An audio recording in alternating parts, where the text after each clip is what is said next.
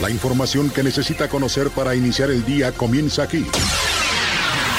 Radar News, primera emisión de Radar 107.5 FM. Con el periodista Aurelio Peña. Las mejores decisiones se toman estando bien informados. Política, finanzas, deportes, espectáculos, denuncia ciudadana, información vial y el rostro amable de las noticias. Por Radar 107.5 FM y Canal 71, la tele de Querétaro. Iniciamos.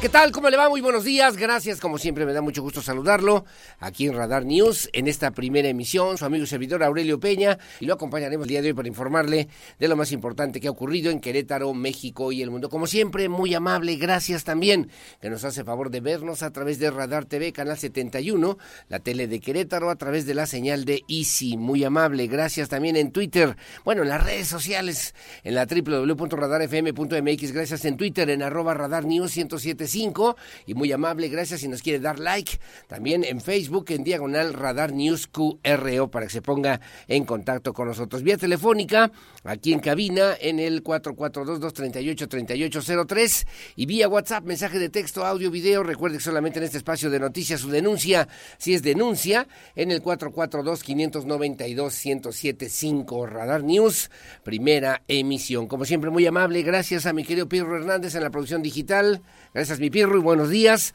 Gracias también a Regina, a Regina Margut, también en la parte de la producción en televisión a través de Radar TV Canal 71, y gracias a Lucía Peña Nava en la coordinación general informativa. Como siempre, muy amable, gracias por el favor de su compañía.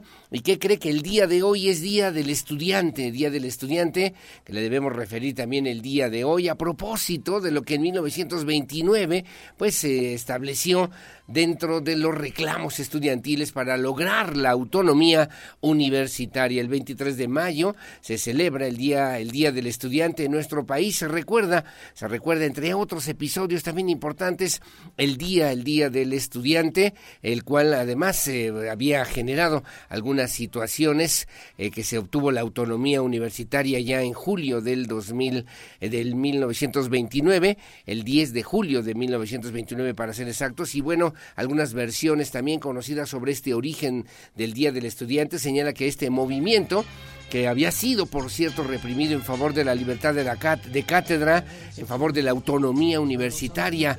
En realidad, la historia es mucho más compleja. Resulta que la Universidad Nacional Autónoma, bueno, era la Universidad Nacional de México, pues había pasado desde su fundación en septiembre de 1910 por toda una clase, pues, de eventos o de eventualidades a causa de la inestabilidad política y de la penuria económica del país. Hasta 1929 fue fue regida por su ley constitutiva que había instituido como jefe de la universidad al ministro de Instrucción Pública y como eh, pues encargado también de gobierno de esta nueva institución al Consejo Universitario y al rector quien sería nombrado por el presidente de la República para entonces, ¿no? Para entonces. Después la Universidad Nacional se conformaba por las facultades de odontología, derecho, ciencias sociales, ingeniería química y filosofía y letras, además de la Escuela Nacional Preparatoria, la Escuela Nacional de Bellas Artes y el Conservatorio, Conservatorio Nacional, la Escuela Superior de Administración Pública y, de la, y la de Escuela, la Escuela de Escultura y Talla Directa. Bueno, el origen del movimiento estudiantil se gestó tiempo antes, cuando los alumnos comenzaron a organizarse dentro de una federación, la cual organizó congresos con regularidad. Lo anterior, creo, pues eh, cierta conciencia de grupo, de lo que tiene que ver justamente con la importante tarea de las y los estudiantes. Fue un 23 de mayo, un 23 de mayo cuando hubo también una gresca en la Escuela de Derecho entre estudiantes y bomberos resultando heridos de ambas partes, lo que pues no impidió que el movimiento se ampliara con la adhesión de otros planteles. Bueno, le comento también a usted, larga la historia, las numerosas manifestaciones estudiantiles continuaron, se, se encaminaron también hacia las redacciones de los periódicos y fue acometida en Avenida Juárez en las primeras horas de la noche por bomberos y policías. Numerosos lesionados durante el saldo de esa acción en 1929. Era presidente entonces Emilio Portes Gil quien ordenó la retirada de la policía de las inmediaciones de la universidad y ofreció en, en aquel entonces, en aquel, en aquel primer episodio, pues el diálogo con los estudiantes ordenó liberar a los detenidos. Y ya el 25 de mayo, Manuel Push Casaurang, jefe de departamento del Distrito Federal entonces, envió, envió un memorándum al presidente Emilio Portes Gil aconsejando la concesión de la autonomía universitaria. Bueno, se refiere ahí como parte importante los estudiantes se reorganizaron en una marcha también que congregó más de 15 mil alumnos. Le hicieron saber al presidente Emilio Portes Gil en 1929 sus demandas, donde se mencionó la autonomía universitaria como un anhelo estudiantil fundamental, principal, importante para lo que hoy por hoy justamente es el día, como se conoce y se ha instituido, el Día del Estudiante en nuestro país. Enhorabuena y la referencia que sirva también para que pues desde esta misma etapa de la vida de cada una de las personas que tenemos la oportunidad de ir a los centros universitarios, bueno, pues también convertirnos en una parte importante para la transformación el desarrollo social, democrático, cultural, económico, político, deportivo de este país a través y a partir de la visión que desde los estudiantes se va conformando día a día. Enhorabuena, felicidades Día del Estudiante. Amor de estudiante ya se terminó. Vendrán otros veranos. Vendrán otros amores. Pero siempre en mi ser vivirá mi amor de verano, mi primer amor. El resumen, Radar News. Gracias, las seis de la mañana con ocho minutos, seis con ocho, y que por cierto el gobernador de Estado Mauricio Curi González se reunió con jóvenes, con jóvenes y además a través de la Secretaría de la Juventud que encabeza Virginia Hernández, bueno, pues refirió la atención integral para los cerca de 739 mil jóvenes que son una prioridad para el Estado de Querétaro. Así lo afirmó el gobernador Curi González durante la presentación de los logros y avances que se han obtenido en esta administración mediante la implementación de políticas públicas en temas de juventud, acciones que ubican al estado de Querétaro en el top 10 de las entidades federativas que mayor presupuesto destinan precisamente a sus organismos dedicados a cuidar, a atender, a resolver temas y problemas y asuntos que tienen que ver con la juventud. Durante el encuentro contigo informamos, el gobernador Curi González también subrayó que el estado se le ha apuesta, en el estado se le apuesta al futuro y también sobre todo a lo que representan y significan los jóvenes desde la Secretaría de la Juventud que se ha mantenido cercana, cercana que con trabajo conjunto y de manera transversal de la mano de todas las dependencias, de manera transversal hacen frente a los grandes retos que hoy por hoy enfrentan para lograr un cambio de visión entre los mismos jóvenes eh, que pues obviamente representan un potencial importante para el desarrollo de Querétaro. Así lo comentó, así lo dijo el gobernador Curi González. Lo que más me ha gustado que lo que ha hecho esta secretaría es que ha, ido donde está el problema. Ha sido una secretaría que ha buscado apoyo en todas y cada una de las demás secretarías de forma transversal para poder apoyar a los chavos. Y aquí lo que les he dicho siempre a los muchachos es que no están solos, que están siempre acompañados por el gobernador y con todo su equipo y que mi gobierno está todo el tiempo viendo cómo poderlos ayudar. En su momento, la secretaria de la Juventud, Virginia Hernández Vázquez, aseguró que el futuro de las y los jóvenes y su plan de vida es un tema importante para el gobierno del Estado. Ocupa a la presente administración estatal, lo que se materializa en un incremento del 105.17% del presupuesto desde el inicio de la gestión de Curi González. Por ello, refirió también, trabajan todos los días para brindar herramientas que acompañen a las juventudes queretanas, que representan el 31% del total de la población en el estado de Querétaro. Bueno, gracias. Las seis de la mañana con 10 minutos, 6.10. También en temas de inversión, de desarrollo económico, el titular de la Secretaría de Desarrollo Sustentable, Marco del Prete III, inauguró esto que se llama la segunda semana de Lean Manufacturing de Grammer. El titular de esta dependencia, Marco del Prete, a, a propósito justamente de este evento que consiste en eh, generar talleres, talleres y conferencias que permitan a los colaboradores de las empresas conocer nuevas prácticas para disminuir desperdicios en sus procesos, parte de las tres R's, ¿no? De reciclar, de reutilizar y de reducir, de reducir obviamente los desperdicios en los procesos industriales. Al respecto, el secretario destacó la colaboración e iniciativas de Grammer, eh, además mismas que dijo, se suman a las políticas implementadas en Querétaro, ya que con la mejor, eh, la mejora de estos procesos se genera también una factura más esbelta, se reducen los desperdicios y bueno, en su momento la directora de Mejora Continua de America's Grammar, Gayle Bayer, aseguró también que la organización de este evento tiene como finalidad encontrar herramientas que los lleven a seguir siendo líderes en el mercado automotriz y de vehículos comerciales, pues con ello se fortalece el proceso de mejora continua permanente. Finalmente, el gerente de Grammer en Querétaro, Luis Olvera, explicó que para esa empresa es importante contar con eventos como esto, de esta gran dimensión, ya que representan un espacio en el que se puede innovar, se pueden crear productos y procesos más eficaces con lo que se sigue cultivando el talento y el desarrollo económico industrial en el estado de Querétaro.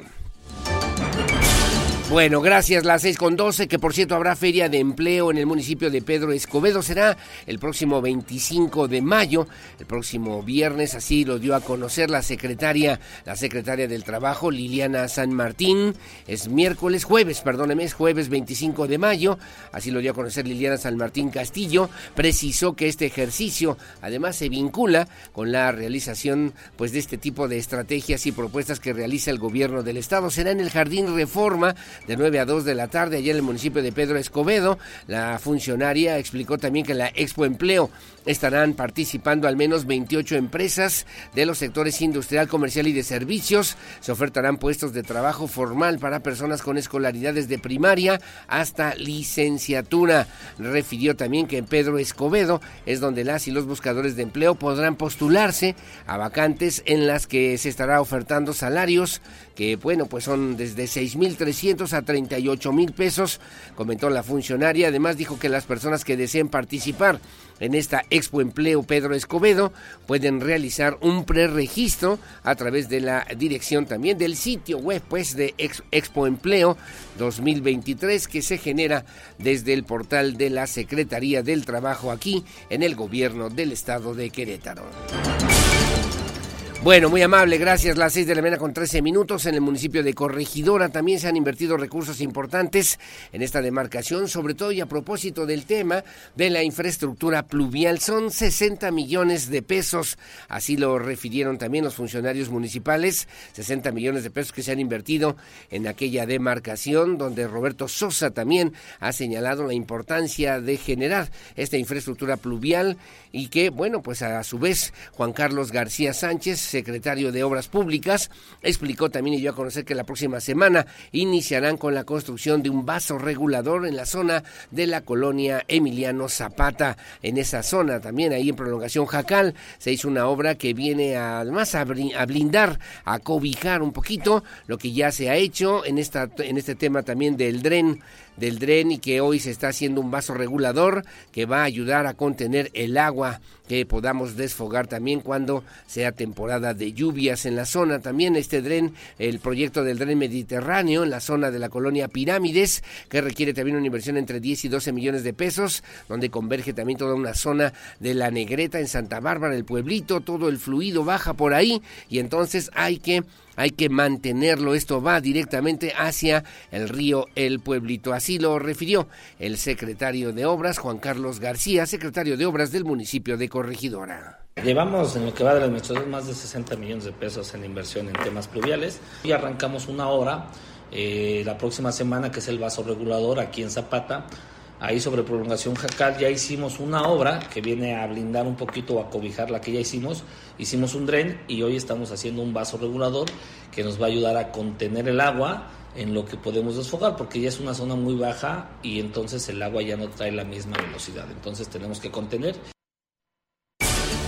bueno, muy amable, gracias. Las seis de la mañana con 15 minutos, 6.15. Déjeme comentarle también que, eh, pues en, el tema legislativo, el grupo, los grupos legislativos del Partido Acción Nacional y de Querétaro Independiente en el Congreso Queretano, bueno, pues están llevando a cabo mesas de trabajo interinstitucional, también de forma multidisciplinaria, para fortalecer los diferentes temas referentes a los deudores alimentarios, con la finalidad de proteger a las niñas, niños y adolescentes en sus derechos respecto a la paternidad y maternidad responsable. Los integrantes de los grupos legislativos del Partido Acción Nacional y Querétaro Independiente a través de la Comisión de la Familia, Derechos de las Niñas, Niños y Adolescentes de la 60 Legislatura del Estado, que preside la diputada Mariela Morán Ocampo, bueno, anunciaron en conferencia de prensa que darán inicio ya formal a las diferentes mesas de trabajo de forma interinstitucional, multidisciplinaria, que buscan fortalecer todos los temas referentes a los deudores alimentarios Necesitamos analizar para reformar y adicionar diversas disposiciones a la ley que tiene que ver con la defensa de los derechos de las niñas, niños y adolescentes, así como otros ordenamientos locales. La legisladora también indicó que, como lo ha comentado en varias ocasiones, las niñas, niños y adolescentes en Querétaro no son sujetos de tutela, pues dijo, ellos son titulares de derechos plenos, llamados a tener vidas libres, felices y obviamente a la altura de su dignidad, por lo que el análisis, la reflexión y todo el trabajo que se tenga que hacer de forma profesional en cuanto a las propuestas e inclusión, eh, bueno, pues tiene que ver con esta iniciativa que será velando por los derechos de las niñas, niños y adolescentes y también refirió no más de una paternidad, sino también de una maternidad responsable. Así lo refirió la diputada Mariela Morano Campo. Y según estas cifras, si las pudiéramos poner a Querétaro, en el 2021 en Querétaro se registraron alrededor de 3.084 divorcios. ¿Qué quiere decir esto si nos apegamos a estas cifras? Quiere decir que alrededor de 1.075 niñas y niños hoy no están siendo acreedores de este derecho. Bueno, muy amable, gracias eh, como siempre por seguir con nosotros aquí en Radar News en esta primera emisión. Y ayer tarde noche el gobernador del estado, Mauricio Curi González, también encabezó una reunión importante que tiene que ver justamente con la implementación del sistema Cosmos en el estado de Querétaro, un tema que ha referido también en el que lo que se refiere a la justicia penal, eh, pues se refirió el gobernador del estado, Curi González, que la justicia penal en Querétaro tiene rumbo hacia el siguiente nivel. Curi González encabezó esta primera sesión ordinaria 2023 de la Comisión para la Evaluación de la Operación del Sistema de Justicia Penal Acusatorio en el estado de Querétaro. Acordaron hacer una evaluación a fondo del sistema de justicia penal. Se generará un plan estratégico que defina el rumbo de la justicia penal queretana para los próximos cinco años. Así lo refirió el gobernador Curi González. Curi González también recordó que este año vence el plan estratégico 2019-2023 que estableció la coordinación y la colaboración de 12 instancias gubernamentales que han trabajado de tal manera que en siete años de operación de la justicia penal en el país, el modelo Cosmos ha sido reconocido por cinco años consecutivos como el mejor el mejor sistema implementado en el país por la organización ciudadana México Evalúa, que obviamente requiere y refiere pues un sistema, un sistema de justicia penal acusatorio que genere también una justicia pronta y expedita aquí en el estado de Querétaro. Así lo refirió el gobernador Mauricio Curi González. Muchas gracias a los integrantes de esta instancia de, de evaluación de la justicia penal queretana a los integrantes y coordinadores de las subcomisiones Cosmos por su esfuerzo y alta visión del trabajo en colaboración y la coordinación institucional. En ustedes hay profesionalismo y amor por Querétaro, por la justicia y, la calidad de vida que nos distingue. Sigamos así, porque hay rumbo y capacidad para que contigo seguir llevando la justicia penal de Querétaro al siguiente nivel que este esfuerzo de evaluación y un nuevo trazo para el trabajo institucional pueda ser acompañado por especialistas y que entre ellos se encuentren distinguidos expertos de la sociedad civil, auguran que el esfuerzo será otro éxito para mantener nuestro modelo como referente nacional de una buena práctica de acceso a la justicia para el ciudadano. Cabe mencionar que ahí estuvo también el asesor en políticas públicas en el Estado y enlace de la Comisión para la Evaluación de Operación del Sistema de Justicia Penal Acusatorio del Estado de Querétaro, el doctor Juan Martín Granados Torres, presentó, por cierto, el informe del avance de la ejecución, de la ejecución del Programa de Trabajo Anual 2023 de la Comisión Cosmos, la evaluación del Plan Estratégico Cosmos 2019-2023, así como descripción y detalle de la relevancia para la elaboración de lo que tiene que ver con el plan estratégico que ahora se eh, pues se centrará justamente del 2023 al 2027 como bueno fue el detalle que también dio a conocer ayer el eh, pues el asesor de políticas públicas en materia también de seguridad el doctor Juan Martín Granados Torres.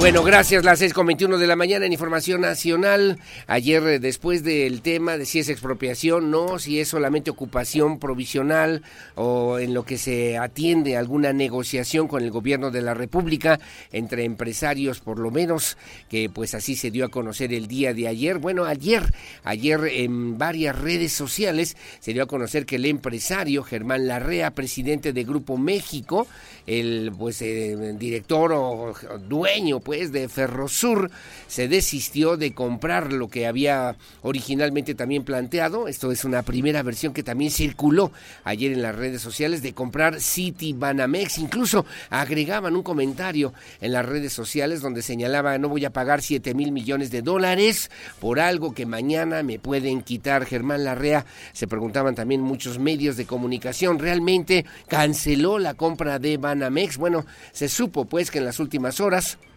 se difundió esta versión de que el empresario, el empresario presidente de este grupo México, se había desistido de la compra de Banamex luego de que la presunta expropiación de algunos de los tramos de Ferrosur, como se informó también el gobierno de Andrés Manuel López Obrador, del presidente López Obrador, ocupó de manera temporal indefinida tres tramos ferroviarios pertenecientes a Grupo México en el estado de Veracruz. El presidente también firmó un decreto, un decreto en el que, bueno, pues obviamente refiere, refiere estas situaciones y permite la toma, la toma de las instalaciones de parte de los elementos de la Secretaría de Marina Armada de México, justamente pues sobre esta situación que también resulta importante, fundamental para atender lo que tiene que ver con el llamado Estado de Derecho. Después de eso, el presidente López Obrador expresó su respaldo a la venta del Banco Banamex, filial mexicana de Citigroup, y confirmó que entre los posibles compradores está precisamente Grupo México, la mayor empresa minera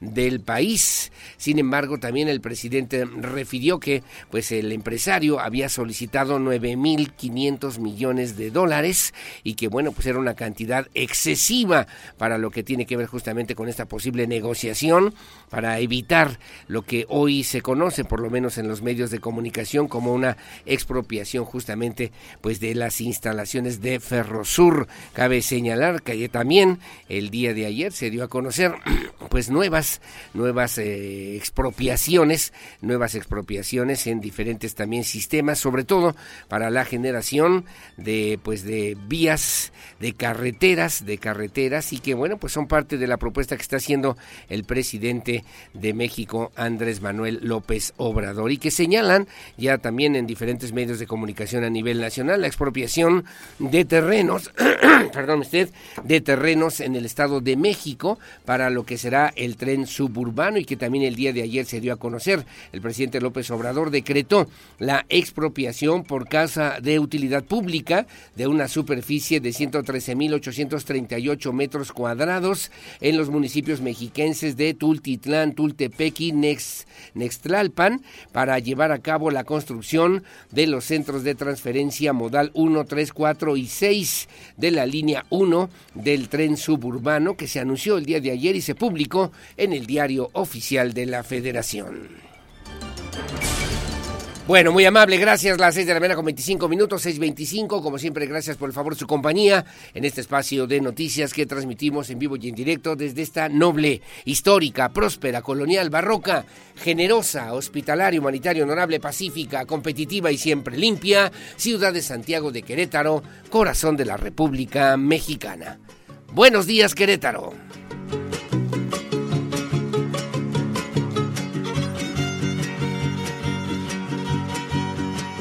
Querétaro soy, señores.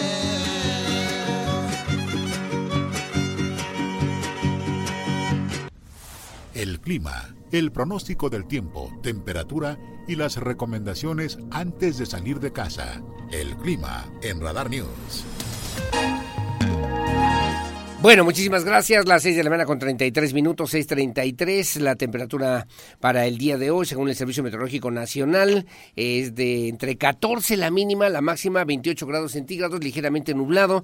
Me marca por lo menos para Querétaro, para el día de hoy, con probabilidad de lluvias para en la tarde-noche del día de hoy, para que tome usted sus precauciones. En este momento la sensación térmica es de 15 grados centígrados. Y le comento también hacia el municipio de Corregidora, en la mínima 15, la máxima 30, también sin probabilidad de lluvias, por lo menos para el día de hoy, hacia el municipio del Marqués, 16-31, pudiera haber alguna lluvia ligera, ligera por lo menos en la tarde-noche del día de hoy, en la zona de San Juan del Río, 14 la mínima, 31 la máxima, ligeramente nublado y donde se espera sí probabilidad de lluvias es en los municipios de Tolimán, la mínima 17, la máxima 31, Pinal de Amoles igualmente con lluvias, 12 con 26 y en la zona, en la zona de Huimilpan también con probabilidad de lluvias 14 con 29 grados por lo menos para el día de hoy con probabilidad de lluvias. Reitero, en Querétaro en la tarde noche pudiera, si se modifican las condiciones climatológicas, pudiera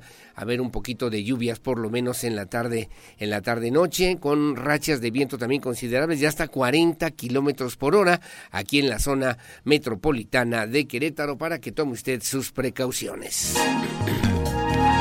Bueno, y a nivel nacional se pronostican lluvias puntuales a fuertes, le debo comentar a usted, en Puebla, en Guerrero, Oaxaca y Chiapas. Le comento también a usted que los canales de baja presión sobre el interior de la República Mexicana, particularmente hacia la península de Yucatán, junto con la entrada de humedad del Golfo de México, Mar Caribe y Océano Pacífico, van a generar inestabilidad atmosférica en los niveles altos de la atmósfera, pues originarán lluvias puntuales a muy fuertes en las zonas de Puebla, Guerrero, Oaxaca y Chiapas. Podrían incrementar los niveles en los ríos y arroyos, ocasionar deslaves, inundaciones, además de chubascos y lluvias puntuales a fuertes en las zonas del norte, noreste, centro, occidente y sur de la República Mexicana, incluyendo el Valle de México y la península de Yucatán. Para el día de hoy, con probabilidad de lluvias en Puebla, Guerrero, Oaxaca y Chiapas de menor intensidad en el Estado de México y Morelos, aún menores en Nuevo León, Tamaulipas, San Luis Potosí, Michoacán, Guanajuato, Querétaro, Hidalgo, en Tlaxcala, Ciudad de México, Veracruz, Tabasco, Campeche y Quintana Roo. Además,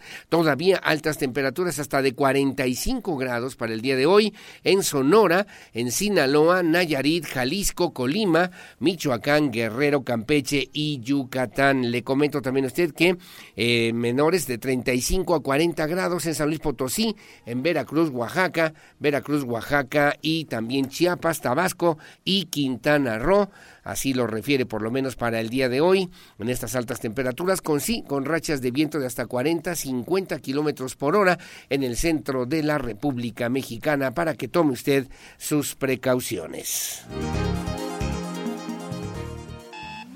Información policíaca, Radar News. Bueno, muy amable, gracias. Las seis de la mañana con 37 minutos, 6.37. Un tema que el día de ayer generó también cierta preocupación, mucha incertidumbre también entre los padres de familia, de lo que, bueno, pues se dio a conocer a través de los medios de comunicación de algunos jóvenes, 20 al menos, jovencitos estudiantes de la secundaria técnica número 14, aquí en Querétaro, que, bueno, pues tuvieron necesidad de recibir atención médica. Se dijo también por el consumo de una bebida energética de color azul llamada pitufo pitufo y que bueno pues generó también en el momento en que estaban en los honores a la bandera pues eh, cierta eh, consternación porque los jóvenes los muchachitos los chavitos comenzaron literalmente a desmayarse al final según también el reporte de las autoridades correspondientes cinco alumnos de esta secundaria técnica número 14 requirieron atención médica por el consumo de esta bebida energética se desató una crisis colectiva en las zonas y en las inmediaciones de la secundaria 14. Padres de familia llegaron a la escuela, buscaron a los maestros, las maestras, el director, ahí en la zona de Loma Bonita, cuando cinco alumnos requirieron atención médica debido a los malestares provocados por el consumo de una bebida energética conocida como pitufo, la cual estaba adulterada con otras sustancias, según algunas versiones que incluso señalaban los mismos, los mismos jovencitos, los mismos estudiantes que comenzaron literalmente a desmayarse en la ceremonia de honores a la bandera. Los padres de familia obviamente llegaron a la, al llamado que hicieron las autoridades correspondientes, eh, los elementos del Centro Regulador de Urgencias Médicas y personal de la Coordinación de Protección Civil atendieron de inmediato pues este reporte a través de la línea de emergencia del 911, llegaron al lugar para atender a los afectados. Y bueno, pues le debo comentar a usted que además de los cinco alumnos que requirieron atención médica, otros 14 jovencitos, otros 14 estudiantes de diferentes grados, además académicos de diferentes grados escolares, sufrieron una crisis nerviosa al enterarse de que la bebida pues había sido la causa de esos malestares y que la bebida pues había sido una bebida adulterada. El director de la escuela atendió a los padres de familia se convocó también a los padres de familia de los 19 alumnos que fueron evaluados por los servicios de emergencia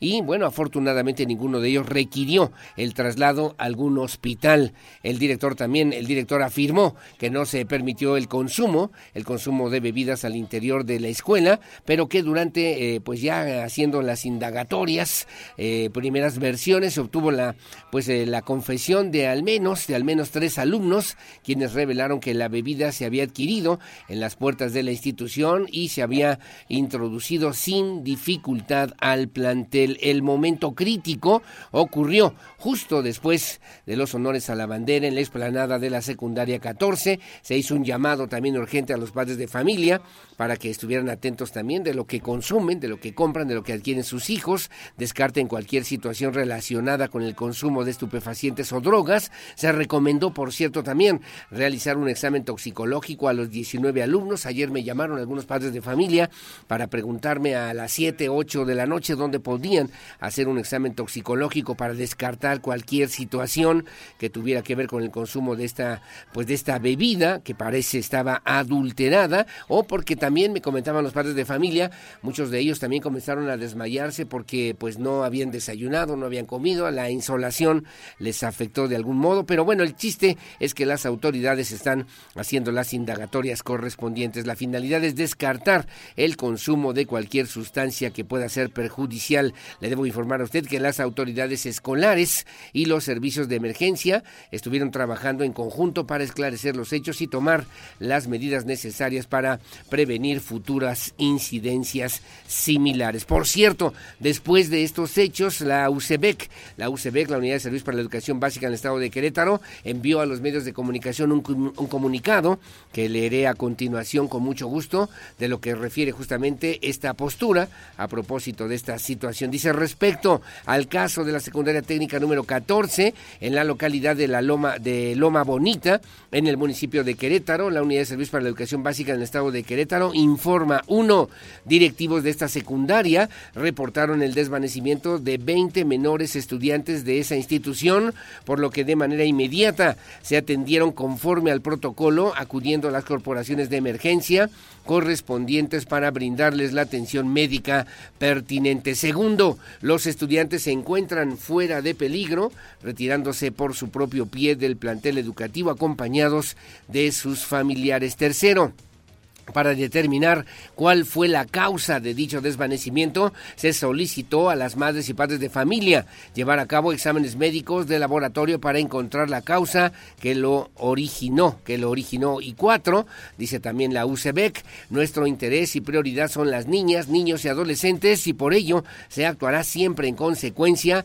para salvaguardar su seguridad y bienestar, por lo que seguiremos trabajando para encontrar las causas de este hecho y tomar las decisiones en el ámbito educativo que correspondan al mismo. Dice hoy la UCBEC a propósito de este tema que se convirtió en tema nacional y que la bebida conocida como pitufo, pues bueno, al parecer estaba adulterada con otras sustancias y que algunos alumnos o jóvenes habían adquirido a las puertas de esa institución educativa que ahí hay que poner especial atención. Los padres de familia obviamente están eh, en la espera de que haya alguna instrucción de parte de las autoridades educativas, pero también en la plena y absoluta posibilidad de colaborar con las autoridades eh, también de la secundaria, con las autoridades educativas, para atender o resolver o conocer cuál pudo haber sido la causa de estos hechos que ocurrieron ayer en la secundaria técnica número 14, aquí en la capital queretana.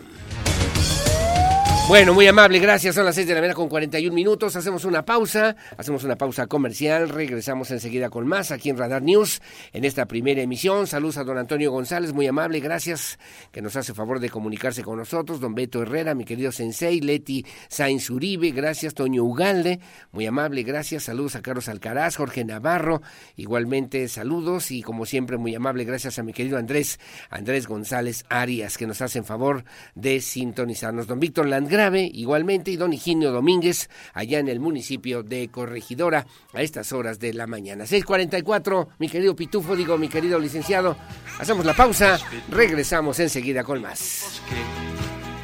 No recuerdo quién es usted. Somos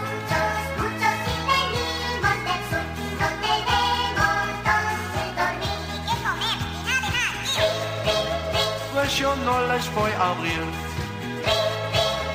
No, señor. Si molestan otra vez la policía, llamaré. Estas son las efemérides del 23 de mayo. Un 23 de mayo de 1812 muere en Guadalajara, hoy estado de Jalisco, don Antonio Torres, insurgente conocido como el Amo Torres. Un militar insurgente que intervino en varias batallas independistas en contra de los realistas españoles y que en 1810 se puso a las órdenes del cura Miguel Hidalgo, quien le asigna 100 hombres y la misión de tomar Guadalajara, comandando un ejército insurgente que derrotó a las tropas del jefe realista Tomás Ignacio Villaseñor después tomar la ciudad de Guadalajara y entrar en ella de manera pacífica. Para el año de 1962 muere asesinado en Xochicalco, Morelos, Rubén Jaramillo, líder agrario. Es importante recordar que en los años 20 Rubén Jaramillo encabezó una lucha legal por la reforma agraria y consideró que el reparto prometido solo era una bandera política y no un verdadero compromiso del gobierno. Lo que se buscó a través de la reforma agraria institucional fue la creación de clientes políticos.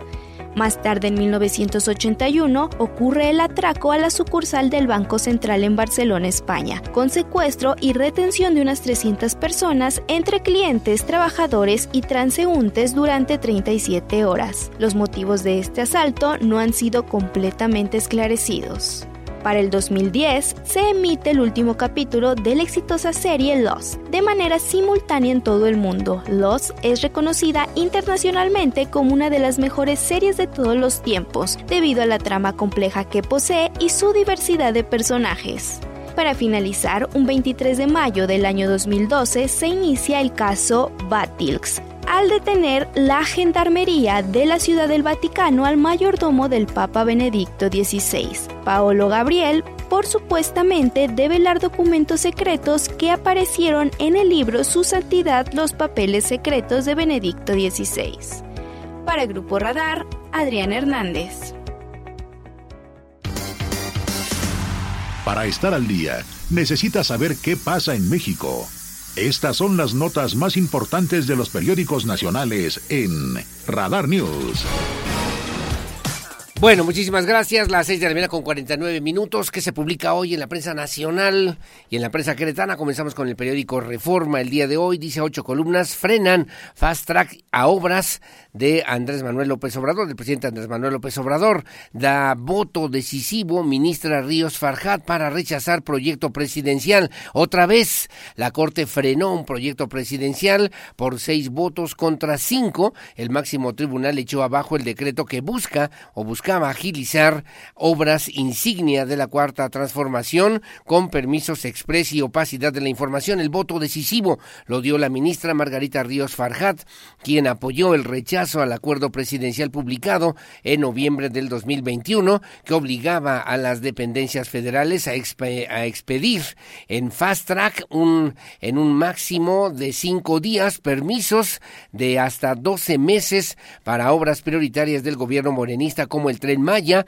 o la refinería de Dos Bocas. La decisión no afecta permisos ya aprobados, pues no tiene carácter retroactivo. El ministro Juan Luis González Alcántara fue quien presentó el proyecto para invalidar el acuerdo presidencial que fue revisado en la Corte a petición del Instituto Nacional de Acceso a la Información, de acuerdo al INAI. Luego los votos, dice los votos tras la acalorada discusión, los argumentos de la ministra Margari Margarita Ríos Farjat, dice también fueron determinantes, así votaron los ministros eh, Ríos, eh, González, eh, Gutiérrez, también el ministro, el ministro Laines, Esquivel, Ortiz, Aldívar, Pardo, Piña, Pérez, Dayán y Aguilar, también para finalmente hacer 6 a 5, 6 a 5 a favor de invalidar el decreto, 5, 5 en contra, que así lo han referido también hoy en la fotografía para el tema de la Suprema Corte de Justicia de la Nación. Cinco días de furia.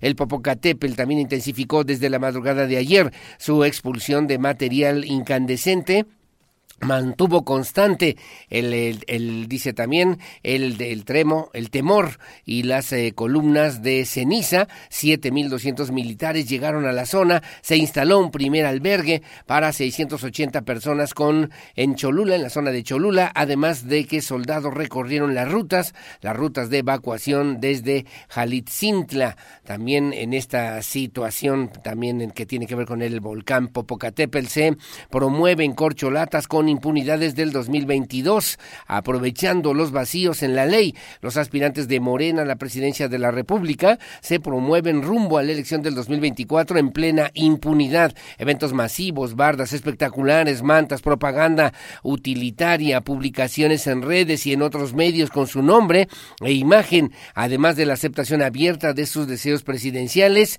y hasta presentaciones de planes de gobierno han predominado en sus agendas desde hace ya varios meses. Señala, acusa que Grupo México exigía millonada.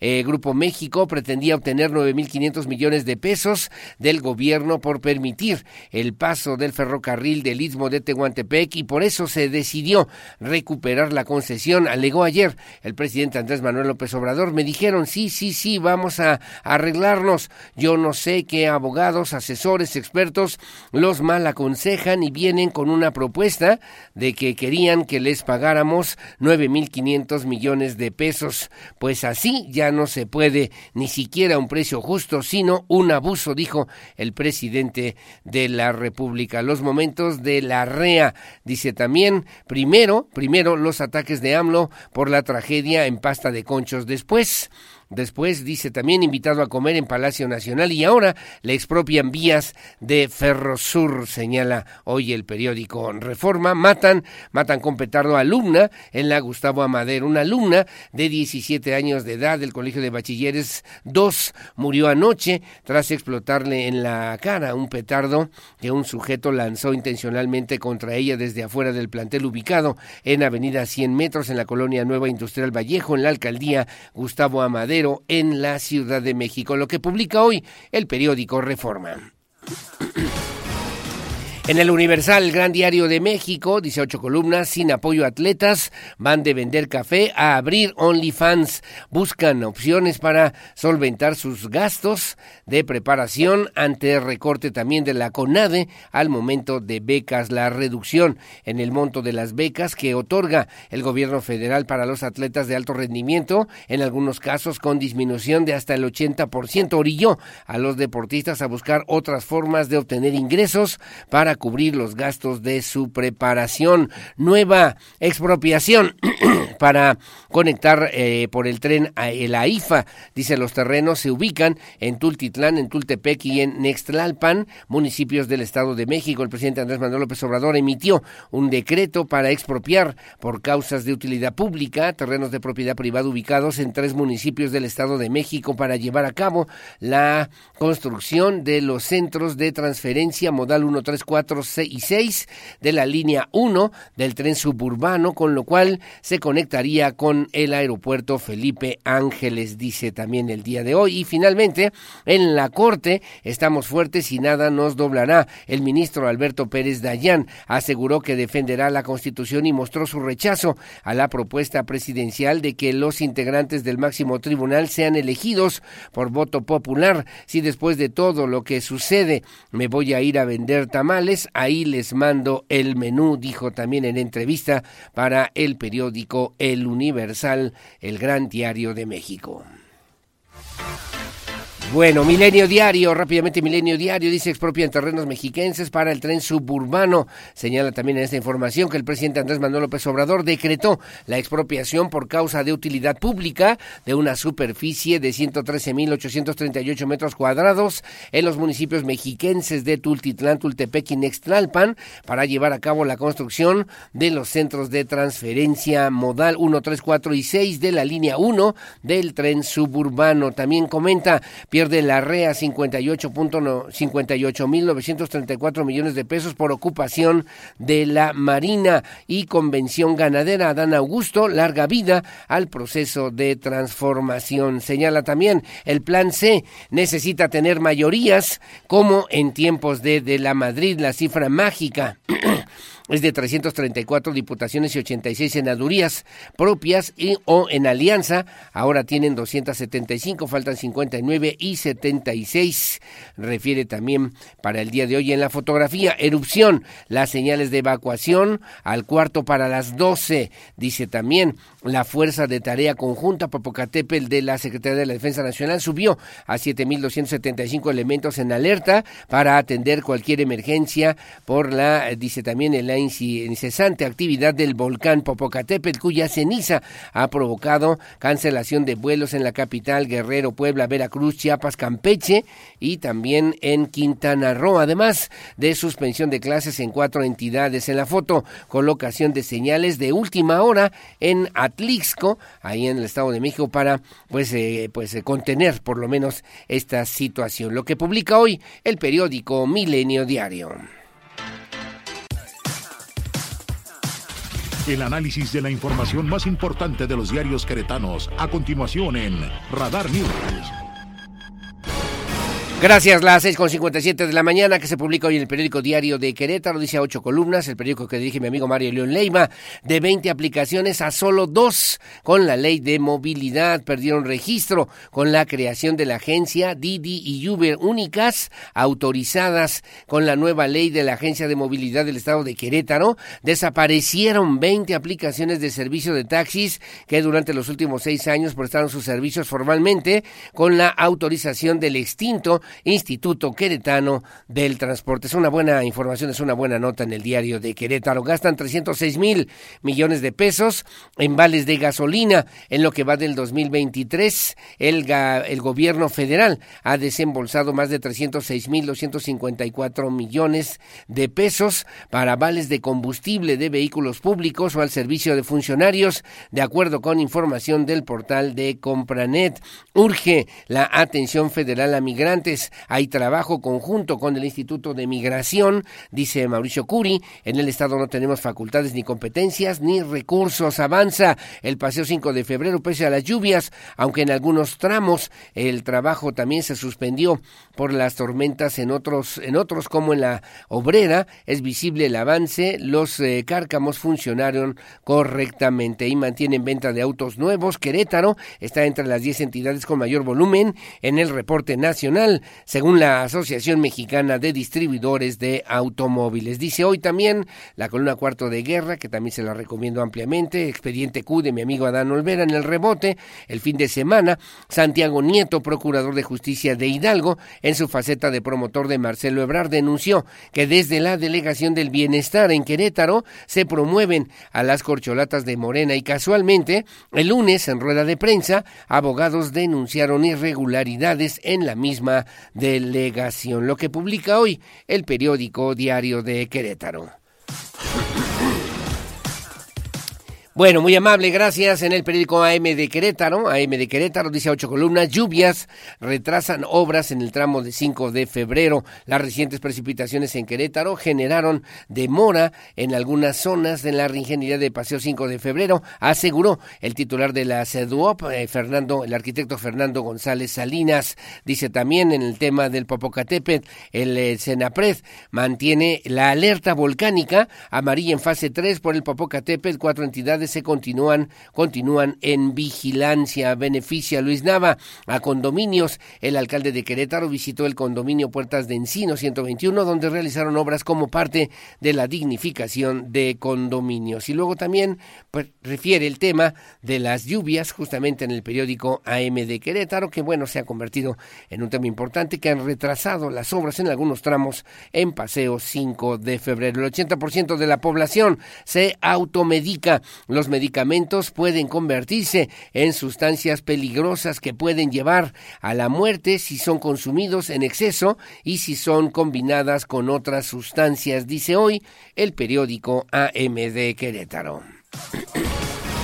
Gracias, la 7 con 1 y en el periódico Noticias, la verdad de cada mañana que dirige la licenciada Ida Garfias Torres, dice ocho columnas, estrategia con rumbo en la primera sesión ordinaria 2023 de la Comisión para la Evaluación de la Operación del Sistema de Justicia Penal Acusatorio del Estado de Querétaro. Fue encabezada por el gobernador Mauricio Curi González. Aparecen también, dice también en dicha reunión, se destacó la colaboración y coordinación interinstitucional que se lleva en el modelo Cosmos, considerado el mejor del país, acordándose, no obstante, evaluarlo a fondo y generar un plan estratégico que defina el rumbo para los próximos cinco años. Riña termina a balazos en el Jofrito. Hay un herido. Riña entre personas conocidas terminó a balazos cerca del mediodía de ayer en la comunidad de Jofrito, en la delegación de Santa Rosa Jauregui y Alejandra del Moral. Candidata fuerte, dice Mauricio Curi. Ábrese de su convocatoria del programa Impulso NAFIN. Aquí en Querétaro, intoxicados 20 alumnos de secundaria al beber presuntamente un líquido azul. Alumnos de diferentes grados de secundaria técnica número 14 se desvanecieron junto justo cuando realizaban los honores a la bandera, cayendo uno por uno en la explanada, según narró una de las alumnas. Señala también en el cintillo, avanza a semifinales, eh, dice aquí, Águilas del América avanzó a las semifinales de la Liga MX femenil tras golear a las Bravas de Juárez 5 a 1, 8 a 2 global en el partido de vuelta de los cuartos de final jugado en el Estadio Azteca. Es lo que publica hoy el periódico Noticias, la verdad de cada mañana. Bueno, como siempre, muy amable, gracias. Son las 7 de la mañana con 3 minutos. Hacemos una pausa, hacemos una pausa comercial. Regresamos enseguida con más. Saludos a Leonardo Favela, gracias Alejandro Guillén, a don Ernesto Rodríguez, saludos a Lupita Mendoza, muy amable, gracias a Lucerito Santana, querida Lucerito, gracias. Felipe Rojas, a Connie Sainz también, muy amable, gracias. Que tenga, que tengan buen día. A mi doctora, a mi doctora Claudia María Peña Martínez. Como siempre, muchas gracias. Hacemos una pausa. Son las 7 de la mañana con 3 minutos. La pausa comercial regresamos enseguida con más aquí en Radar News, primera emisión. Pausa y volvemos.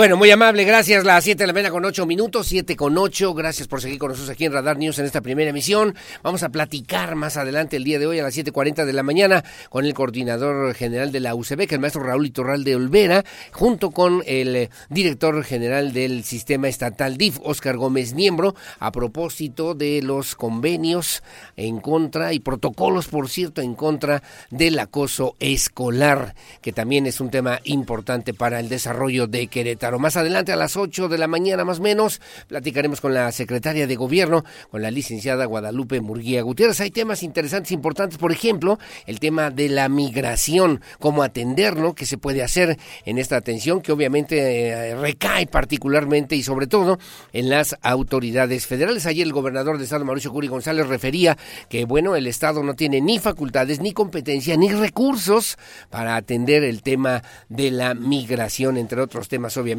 también importantes para el Estado de Querétaro. Bueno, como siempre, muy amable, gracias. Son las 7 de la mañana con 9 minutos. Se han interpuesto un total de 10 juicios de amparo ante el Poder Judicial de la Federación por adeudos Imagínese usted nada más, hay personas, hay ciudadanos que, bueno, les deben dinero del programa de pensión para el bienestar de los adultos mayores. Así lo comentó el abogado David Iván Favela. Aseguró que en caso de que no se cumplan con estas disposiciones, se podría emitir una sanción, una multa y posteriormente la destitución de la delegada de la Secretaría de Bienestar aquí en el estado de Querétaro, la doctora Rocío Peniche Vera. Diego Hernández tiene los detalles.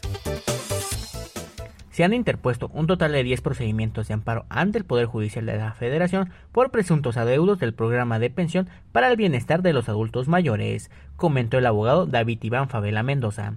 Aseguró que en caso de que no se cumpla, se podría emitir una multa y posteriormente la destitución de la delegada de la Secretaría de Bienestar en Querétaro, Rocío Peniche Vera ya que tiene un fondo de promoción personal esta dependencia hacia una persona.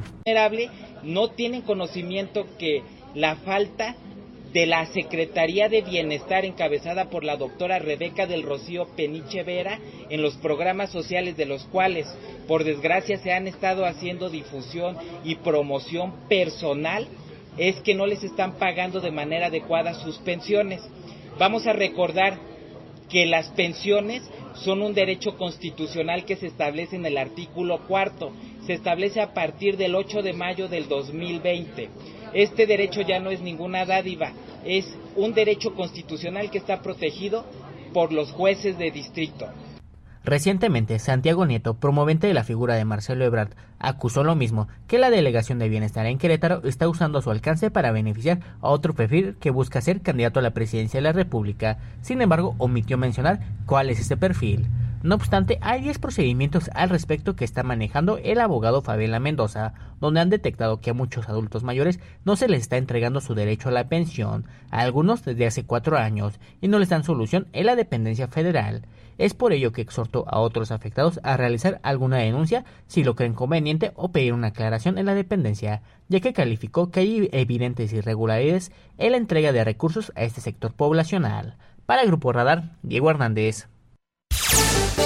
Bueno, gracias. Ahí está el tema, como le decíamos también y como se comenta en algunas columnas políticas. Bueno, estuvo este fin de semana. Es el procurador de justicia del estado de Hidalgo, eh, bueno, Santiago Nieto Castillo, y que los fines de semana aprovecha para promover, eh, pues, la imagen, la propuesta política de, eh, pues, el secretario de Relaciones Exteriores, Marcelo Ebrard Casaubón. Y bueno, pues de esto señaló también que hay eh, dos cosas. Una, que el partido Morena tiene que definir con toda puntualidad y precisión cuáles van a ser las formas para, elegir, para elegir candidato o candidata. Y la otra, que también se tienen que limitar en algunos sentidos para evitar que se abuse de los programas sociales para, pues, eh, sobre todo, la promoción de algunos, algunas que también tienen aspiraciones presidenciales y que han favorecido, según el decir del mismo abogado David Iván Favela, que así lo señalaba los medios de comunicación, pues han promovido a, hacia algún lugar, hacia Claudia Sheinbaum, hacia,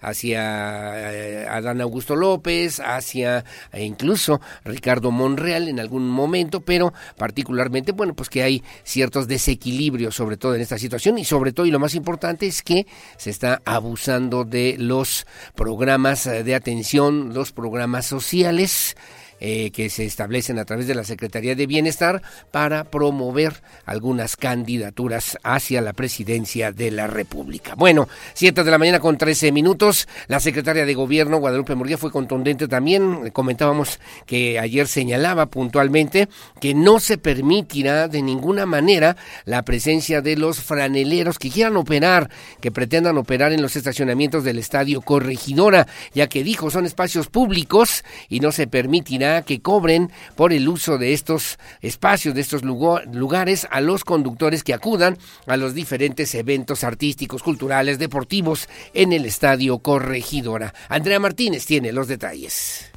No se permitirá que los franeleros operen en los estacionamientos del Estadio Corregidora, enfatizó la secretaria de Gobierno estatal Guadalupe Murguía Gutiérrez. Esto luego de que este grupo de comerciantes se manifestó el pasado sábado en la carretera 57 durante el concierto de Marco Antonio Solís. En ese sentido señaló que son espacios públicos y que no se permitirá que cobren por el uso de estos a los conductores que acuden a los eventos en el estadio.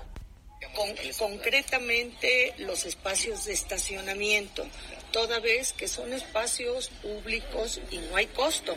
Entonces no puede asignárseles a un grupo de personas, quienes sean, que durante los eventos pues tengan esta atribución de eh, eh, llegar a los estacionamientos y cobrar por el ingreso. Murguía Gutiérrez añadió que en todo tipo de eventos se buscará evitar este tipo de conductas en donde grupos de personas intenten cobrar el acceso a dichos estacionamientos. Agregó que este grupo de personas también buscaban espacios para venta dentro del estadio, los cuales se encuentran concesionados por el empresario del evento. La titular de la Secretaría de Gobierno Estatal dio a conocer que hubo acuerdos con los comerciantes y franeleros para evitar el intento de cierre de vialidades. Para Grupo Radar, Andrea Martínez. Bueno, bueno, ahí está el tema. Obviamente, pues son familias también que se dedican y que venden, eh, pues eh, se dedican a eso y de eso han vivido durante, durante mucho tiempo. Y bueno, a lo mejor lo importante sería buscar la manera de regular, ¿no? De algún modo ordenar, pero pues eh, se convierte en una situación muy complicada. Algunas personas nos llamaban el día de ayer y nos decían, no, es que nosotros vamos, llegamos, aquí cuesta 150 pesos, oiga, pero ¿por qué? ¿No? Pues aquí si no, nos cuidamos el coche. Ah, bueno, cuídeme el coche y luego ya cobran los 150 pesos y ya se van a su casa y en fin, entre otras situaciones que también debemos considerar para que bueno, las cosas funcionen y que no resulte que vamos a un evento de esa naturaleza y de repente nos sentimos sorprendidos porque hay algún grupo también, y hay que decirlo de esa manera, de vivales que se aprovechan de todo, ¿no? De todo para poder pues llevarse una lana a sus bolsillos. Las 7 con 18, hacemos una pausa, hacemos una pausa, regresamos enseguida con más, voy con Víctor Monroy, los deportes, mucho más aquí en Radar News, en esta primera emisión como siempre, su opinión la más importante en el 442-592-1075. Radar News, primera emisión. Pausa y volvemos.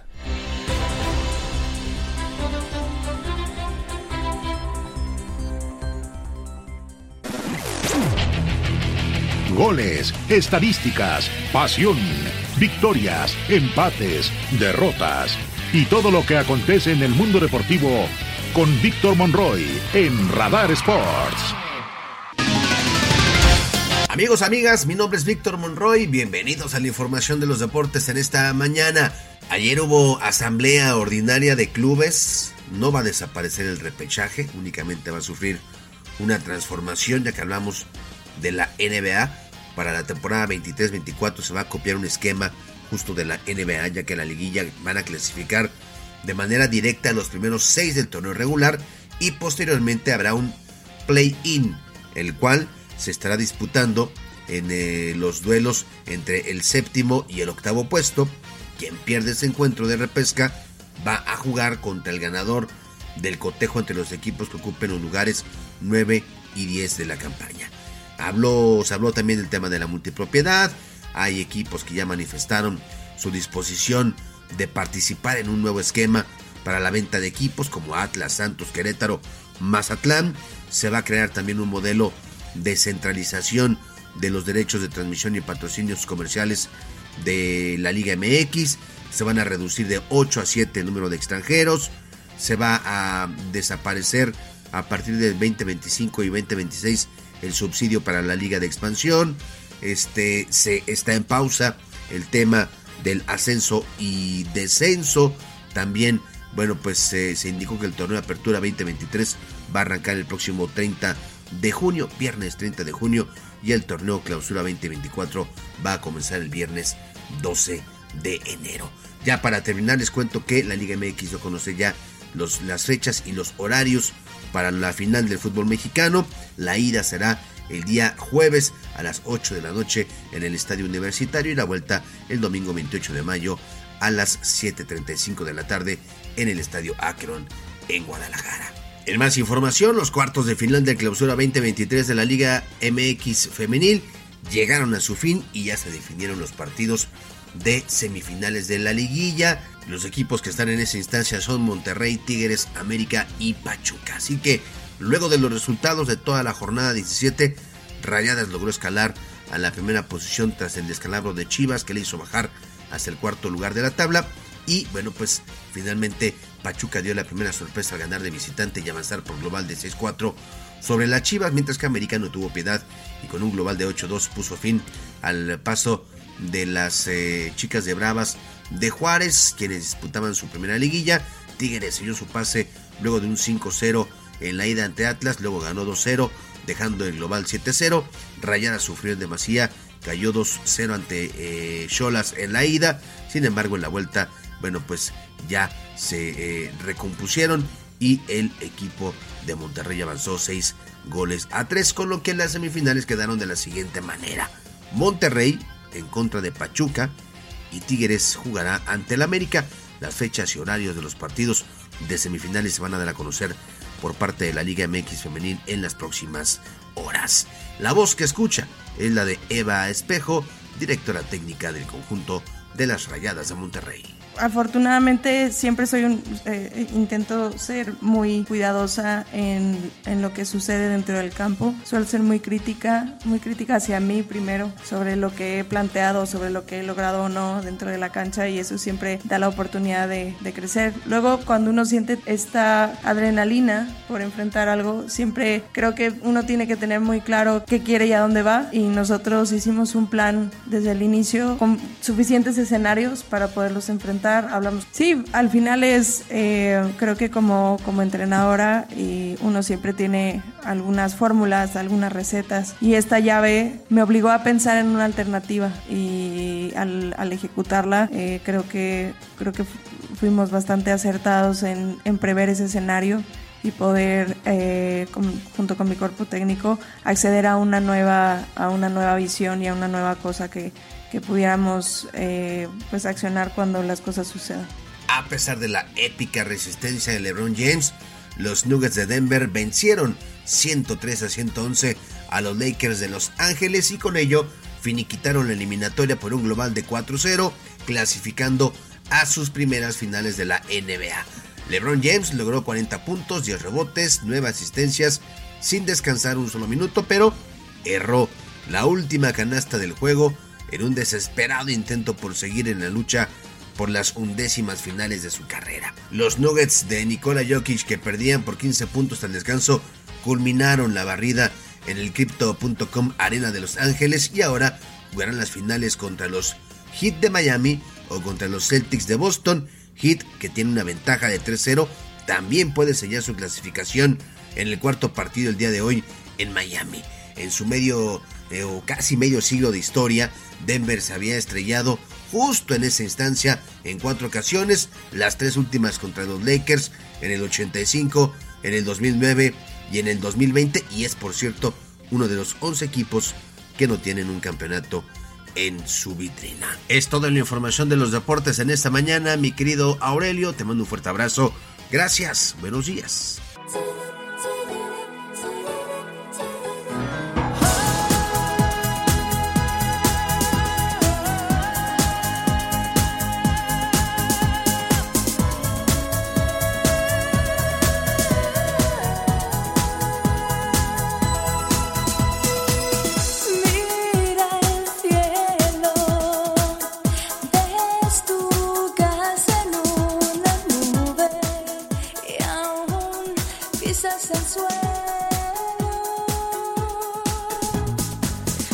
Bueno, ahí es cuando tenía el pelo negro de un lado y güero del otro lado, ¿verdad? Qué guapísima, guapísima Mónica Naranjo, Mónica Naranjo Carrasco aquí en Radar News en esta primera emisión. Bueno, como siempre, muy amable. Gracias, mi querido Víctor Monroy, quien más sabe de los deportes. Me están diciendo también que hay un tráiler, otra vez Bernardo Quintana, dirección norte, atorado ahí antes de los arcos. Otra vez diario, tiro por viaje.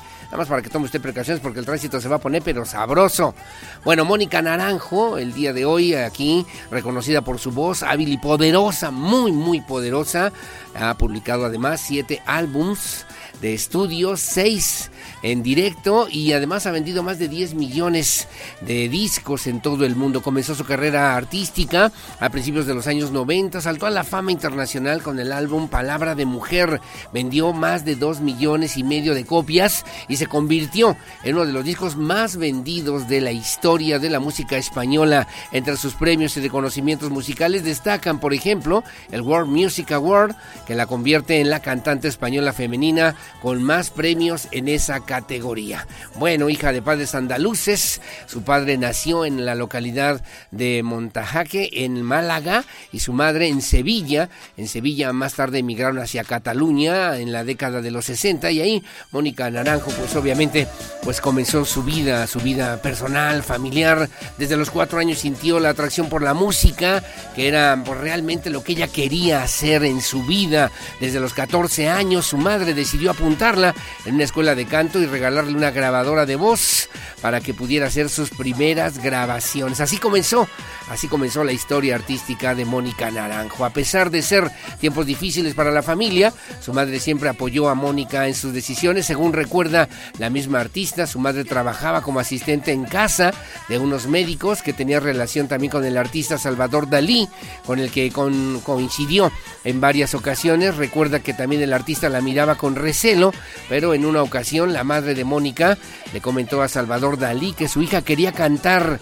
Como consejo le respondió que lo que debería hacer era dejarse llevar por la pasión, por lo que realmente le gustaba. Consejo que Mónica no comprendió hasta años después. Bueno, es la historia del día de hoy. Gracias por estar con nosotros, Mónica Naranjo Carrasco, que nació un día como hoy de 1974 y que hoy aprovechamos también para dar la bienvenida a mi querida Olivia Lara y lo mejor de los espectáculos. Adelante, mi querida Olivia, súbele mi pirro. Esa está padre, esa está buena. Ándale, son de las clasiconas, de, de las primeritas. Esa la escuché yo aquí en Querétaro cuando vino alguna vez al O'Brien, era el O'Brien, ahí en Bernardo Quintana.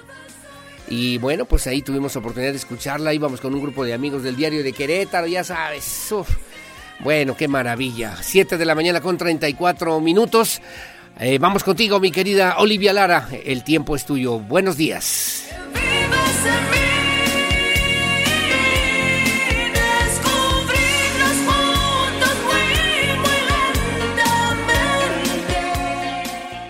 Cine, conciertos, el show business en Querétaro en Radar News Entertainment. ¿Qué tal? Mi nombre es Olivia Lara y esta es la información de cultura y espectáculos. Los seis pianos que se encuentran en el Centro Histórico de Querétaro que forman parte del programa In Situ Piano se destinarán a lugares donde se siga fomentando el aprendizaje, la cultura y el tejido social. Programa In Situ Piano. Cuando termina su estancia en este proyecto que los mantiene en la Alameda Hidalgo, Plaza Fundadores, Plaza de Armas, Andador Pasteur, Andador Madero y Jardín Cenea, se irán a otros lugares donde se siga fomentando el arte y la cultura, afirmó así Luis René Venegas Ramírez, autor de este proyecto.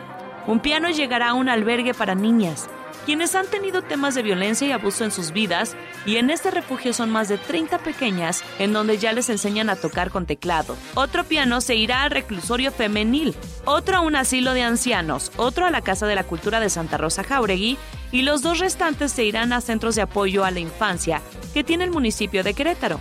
Por su parte, Luis Nava Guerrero hizo el compromiso que donde no hubo un maestro de piano, él lo pondrá, como el caso de la Casa de la Cultura que está en la delegación de Santa Rosa Jauregui. En más información, el cine estadounidense volvió con fuerza a Cannes con el estreno The Killers of the Flower Moon, película de Martin Scorsese sobre unos asesinatos en serie de indígenas, con dos de sus actores preferidos, Robert De Niro y Leonardo DiCaprio. A sus 80 años, Scorsese volvió a la Crusade, pero esta vez fuera de competición. En 1976 obtuvo la Palma de Oro con Taxi Driver. En 1986 logró el premio al mejor director por Después de Hora. Y en 1998 fue el presidente del jurado del festival. Robert De Niro, con 79 años, protagonista precisamente de Taxi Driver y de Toro Salvaje o El Irlandés, protagoniza la cinta junto a Leonardo DiCaprio de 48 años, que ha participado en El Lobo de Wall Street. Scorsese presentó la película hace un par de semanas en su país y en esa ocasión declaró que quería mostrar cómo algunos estadounidenses eran capaces de racionalizar la violencia, incluso contra aquellos a los que amaban, diciendo simplemente, esto es la civilización, un grupo entra y otro sale. La película aborda una parte olvidada de nuestro pasado, dijo DiCaprio que en un principio iba a interpretar al detective del FBI, pero optó por encarnar al asesino tras pasar un tiempo con los indios Osage que sufrieron la violencia. La película se rodó en el lugar real de los sucesos. El guion se revisó hasta el último día de rodaje, según Scorsese, que quería hacer lo correcto con los indígenas. Por último, fascinada por la cultura de México, la escritora española Raquel Martínez Gómez escribió la novela La Máscara del Rey Maya, Planeta 2023. En ella, la autora se sirve del repaso de la vida del famoso arqueólogo Alberto Ruz Luilier, descubridor de la tumba de Pacal en Palenque, considerado uno de los hallazgos más importantes del siglo pasado, así como de su propia experiencia para realizar junto al hijo de este investigador una especie de arqueología del adiós. Dividida en líneas narrativas, esta novela relata la historia de Alberto Ruz Luilier, quien nació en París en 1906. Al haber nacido en el seno de una familia de orígenes cubanos, a los 20 años se muda a Cuba para estudiar en la Universidad de La Habana. También refiere a su periodo en la isla donde tuvo que formar parte de la resistencia social, lucha que lo habría hecho venir a México donde en 1936 se nacionalizó mexicano y realizó un valioso trabajo como arqueólogo. Raquel Martínez Gómez nació en La Mancha, doctora en Relaciones Internacionales por la Universidad Complutense de Madrid y máster en Literatura Moderna y Contemporánea, Cultura y Pensamiento por la Universidad de Sussex. En los últimos 20 años ha compaginado su quehacer literario con su trabajo en el ámbito del desarrollo sostenible y de los derechos humanos. Para Grupo Radar, Olivia Lara. La entrevista. Radar News. Gracias, son las 7 de la mañana con 43 minutos, 7.43, un tema importante que incluso a nivel nacional se ha trabajado de manera importante con políticas públicas transversales, con políticas públicas también orientadas hacia la necesidad urgente de atender el tema del acoso escolar. Bueno, aquí en Querétaro han hecho lo propio las autoridades que poco a poco, entre el sistema estatal DIF que encabeza la señora Cara Herrera de Curi y la UCB, la Unidad de Servicios para la Educación Básica en el Estado de Querétaro, que encabeza el maestro Raúl Iturral de Olvera, bueno, pues tuvieron a bien signar un convenio justamente para atender esta situación que tiene que ver directamente con el acoso escolar aquí en Querétaro. Protagonista también fue el pasado 17 de mayo, ya incluso se han realizado algunas mesas de trabajo, fue el director general del el DIF estatal, mi querido Oscar Gómez Niembro, que saludo el día de hoy en esta mesa de trabajo. Mi querido Oscar, ¿cómo estás? Buenos días. Muy bien, Aurelio, muchas gracias. Igual de siempre agradecido con la oportunidad para poder platicar contigo, tus escuchas sobre este convenio de colaboración que es muy importante. Platicamos ahorita antes de entrar al aire, tanto el maestro como tu servidor contigo. Gracias. Fue un, fue un convenio que, que el propio maestro Iturralde y los equipos de UCB que estuvieron empujando y buscando desde hace meses. Lo mismo sucedió desde parte de los equipos del sistema estatal DIF. Y finalmente la semana pasada logramos firmar este documento de colaboración que Sí, incluye sí. cláusulas importantes, no solamente para mejorar la atención a los reportes este, de maltrato infantil, sino también para echar a andar una serie de acciones preventivas y de impulso y a incentivar la cultura de respeto a los derechos de las niñas, niños y adolescentes. Un Querétaro libre de violencia, lo ha señalado de muchas maneras mi querido maestro Raúl Iturralde, que también está en esta mañana aquí con nosotros. Buenos días, Raúl. ¿Qué ¿Cómo tal? Muy, muy buenos días para ti, para todo tu auditorio. Gracias por estar con nosotros. Y bueno, un Querétaro libre de violencia y sobre todo en educación básica. Me imagino que ustedes tienen un diagnóstico también importante para, como lo comentábamos antes de entrar a la entrevista, ya se había venido platicando un poquito la urgente necesidad de plantear un convenio de esta naturaleza, Raúl. Así es, eh, el acoso escolar es un problema que afecta no solo a Querétaro, a México, sino que es prácticamente a nivel mundial. Por eso es que la UNICEF decretó incluso ya un día del mes de mayo para eh, um, como el Día Internacional de la lucha contra el acoso escolar. Sí, claro, ¿Por sí. qué? Porque nos han dicho que en estudios que han realizado ellos, eh, las personas mayores de 18 años reconocen uno de cada tres que en algún momento de su trayectoria escolar sufrieron de acoso. Entonces es un tema de carácter social que tenemos que enfrentar no cada quien por nuestro lado, sino de manera conjunta, de manera unida y que requiere la participación de todos. Afortunadamente hemos encontrado un, un buen apoyo, un extraordinario apoyo bueno. del DIF estatal a través de este convenio y también un apoyo que nos van a dar a través de la Procuraduría de Protección a las niñas, los niños y los adolescentes para ir abatiendo este este flagelo y para ir generando en los ambientes escolares ambientes de respeto y de sana convivencia. Totalmente. Me imagino que ustedes tienen un diagnóstico, digamos, de lo que ocurre en los 18 municipios donde hay este tipo de incidencias. ¿Cuál, qué balance pueden tener ustedes? Sí, así es. Tenemos un, un- un diagnóstico que ya hemos hecho. Eh, bueno, pues es también hasta un poco lógico que en la mayoría de los casos los enfrentamos en la zona conurbada de totalmente, la ciudad de Querétaro y en la zona conurbada de San Juan del Río. Totalmente. Ahí el, el tema y obviamente en el trabajo la sensibilidad de la señora Cara Herrera de Curi, la presidenta del sistema estatal DIF, también ha sido muy puntual. Ella incluso fue testigo de honor justamente de este, de este convenio y bueno, que ya además está funcionando, ya están trabajando, mi querido Oscar Gómez Niembro. Así es, Aurelio, y justo en la etapa preparativa del convenio, entre este momento entre en el que los equipos nos poníamos de acuerdo sobre los contenidos básicos que debía tener, también dialogamos insistentemente con CAR y insisto que eh, los tiempos creo que fueron se, se llega a esta firma de convenio en un momento importante porque se empalma junto con la construcción de otros programas, sobre todo Sí, sí. preventivos y de respeto de impulso a la cultura de respeto a los derechos de niñas, niños y adolescentes, que es ahí donde nuestra presidenta nos pedía que dentro de este contenido se pudiera dejar establecida esta parte también. Entonces,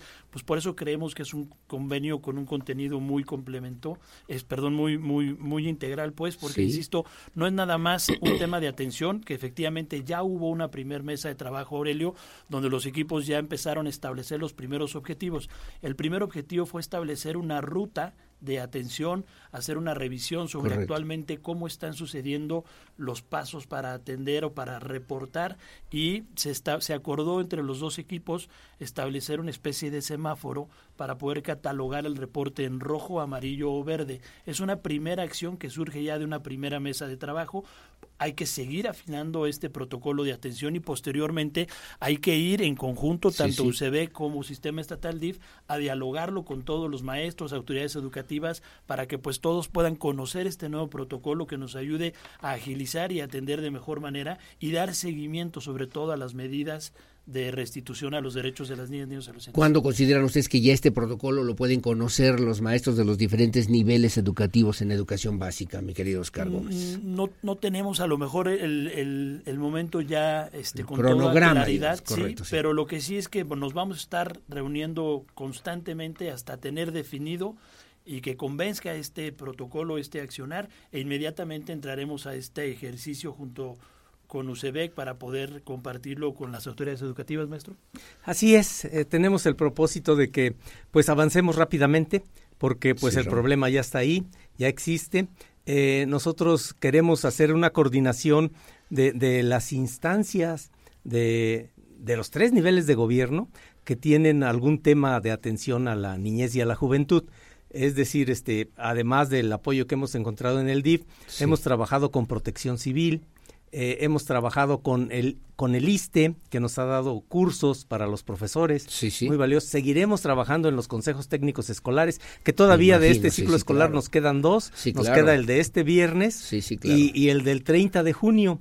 Entonces seguiremos trabajando con Como todos un los tema prioritario, como un tema fundamental. como un tema prioritario. Así es. Ahora, de esto también me imagino que además de las estrategias, además de las mesas de diálogo, también hay mecanismos de participación de los padres de familia. Me han preguntado algunos padres de familia sobre esta misma posibilidad en el tema de lo que podría ser una denuncia o la necesidad no solamente de observar una problemática, una realidad en algún momento determinado, sino también de atender, no quiero usar la palabra de sancionar en algún momento determinado, pero sí por lo menos canalizar, orientar debidamente a través de las estructuras tanto del DIF o de la UCB que esta problemática. Raúl. Así es, nosotros les hemos pedido a los padres de familia en reiteradas ocasiones que cualquier cambio de actitud que noten en su niño o en su niña, en su joven, si es que Sí, se sí, trata de sí. secundaria, pues que nos hagan favor de acercarse con el profesor para tratárselo, porque ya sea el niño o el joven que está sufriendo este de acoso escolar, este es un cambio inmediato, pierde interés en la escuela, le pide a los papás claro. que no lo lleven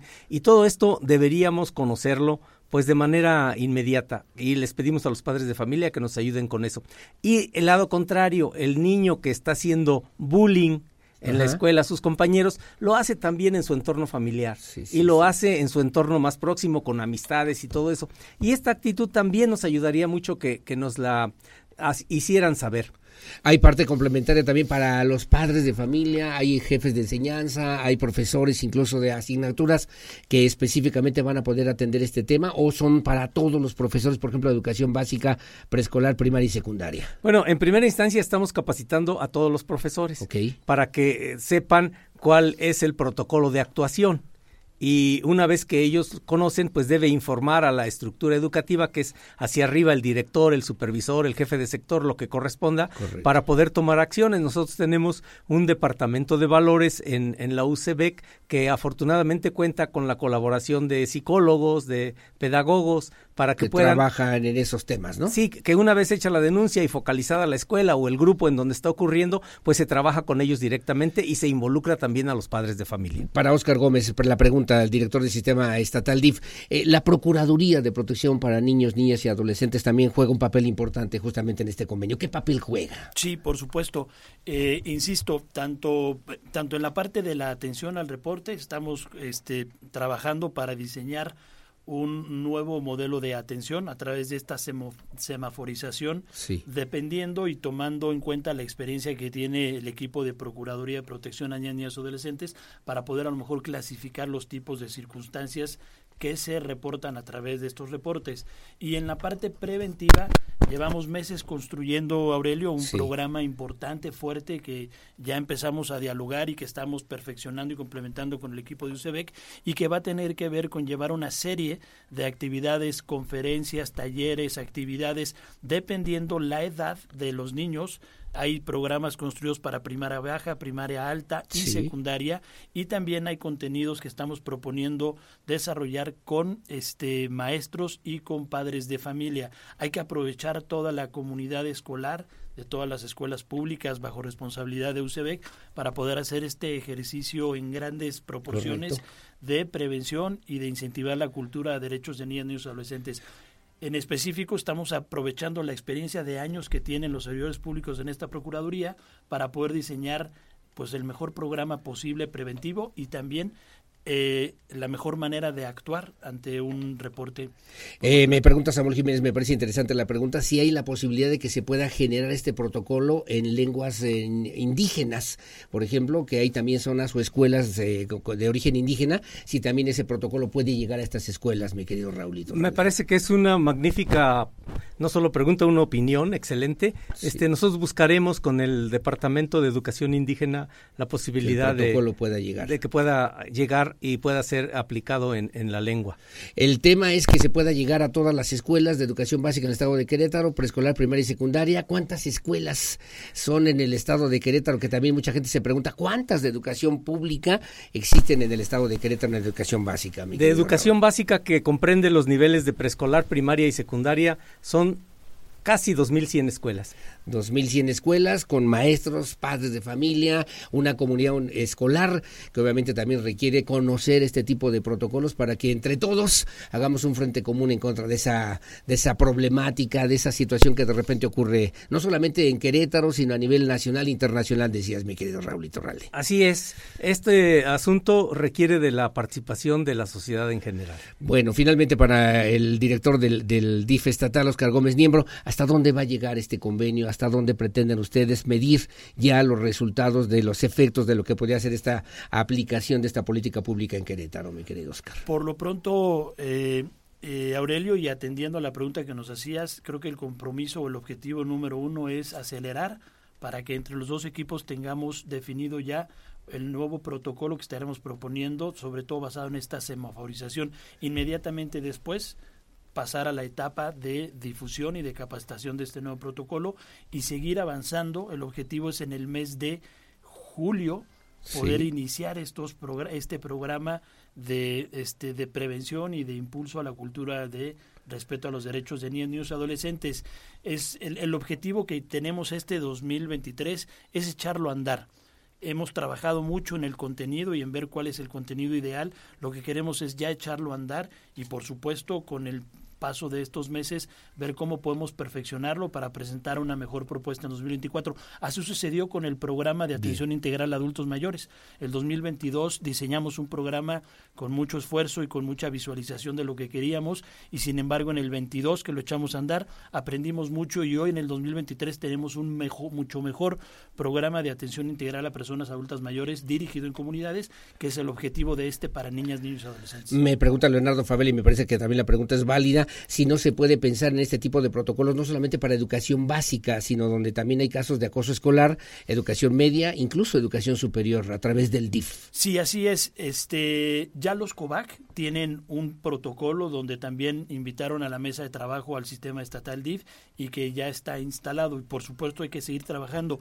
El tema de bullying que lo comentaba el maestro Iturralde es un tema importante que hay que entrarle y dentro de esta propuesta de, de prevención, de programa de prevención, está el dirigir este tipo de temas desde la primaria alta de una manera preventiva al bullying y en secundaria ya de hablar directamente del bullying, todas Sí, las claro. distintas facetas que tiene y el daño que ocasiona a quienes lo sufren. Y ahí los medios de comunicación me parece que podemos jugar un papel también importante, mi querido Raúl, ¿no? Para atender esta problemática, esta realidad que se vive en Querétaro también. Sí, así es. El apoyo de los medios de comunicación es fundamental para difundir estos protocolos y esta y fomentar esta cultura de respeto en, en los ambientes escolares. Do- dos temas quiero tratar rápidamente, si no tienes inconveniente, mi querido Oscar Gómez Niembro, con el maestro Raúl Iturralde Olvera. Hay una denuncia de activistas también, de grupos de grupos LGBT en Querétaro, que han señalado que ha habido casos de eh, pues de acoso, que han ha habido casos de violencia, que ha habido casos incluso de discriminación en contra de algunos niños y que no encuentran el- la forma, el camino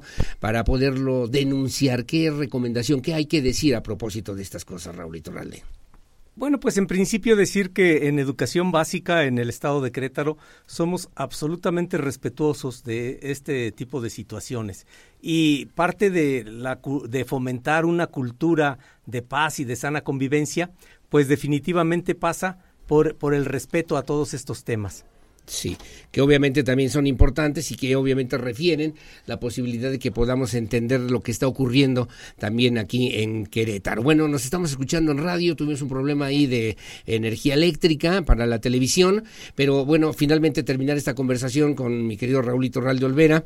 Ayer conocimos un asunto en una escuela secundaria técnica, la número 14, ahí en Loma Bonita, con la intoxicación de un grupo de jovencitos que estaban en la ceremonia de honores a la bandera y de repente consumieron, al parecer, una bebida. Los maestros eh, eh, pidieron también la posibilidad de que los muchachos se pudieran realizar un, estudio, que se pudieran hacer también eh, pues una, un, un estudio clínico para determinar si habían o no consumido algún tipo de sustancias eh, pues eh, complicadas, para decirle de alguna manera. ¿Qué, ¿Cuál es la postura? Ya UCB que envió un comunicado de prensa a propósito de la relación también que tiene con los padres de familia. ¿Cuál sería el mensaje para los padres de familia ante una realidad como la que conocimos el día de ayer, Raúl? Pues, eh, en primer lugar, decir que sí, efectivamente, ayer tuvimos conocimiento de esto, que los profesores de la escuela actuaron de acuerdo al protocolo, es decir, informaron a los padres de familia y pidieron ayuda médica.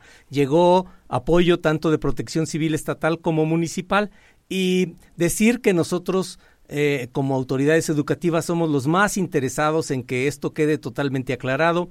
Les eh, anoche todavía estuvimos hablando con algunos padres de familia para que permitieran que se hiciera eh, el examen a ver si hay alguna sustancia entre los jóvenes que presentaron estos síntomas y bueno pues estamos en espera de los resultados. Nuevamente insistir en que la educación es una importante tarea social y es una corresponsabilidad que tenemos nosotros claro que este, estamos haciendo y haremos siempre lo que nos corresponde claro. como como autoridades educativas pero necesitamos la participación de los padres de familia y de la sociedad en general también para prevenir y en, en- hasta lo posible evitar que ocurran estas cosas Eh, me preguntan los padres de familia, ¿va a facilitar la UCB la posibilidad de que los muchachitos, los jóvenes se puedan realizar este tipo de exámenes clínicos? Y segunda, me preguntan, en los alrededores parece que fue el tema de una persona que al parecer fue quien vendió a un jovencito, a una jovencita, esta, esta bebida y fue la que introdujeron a la escuela.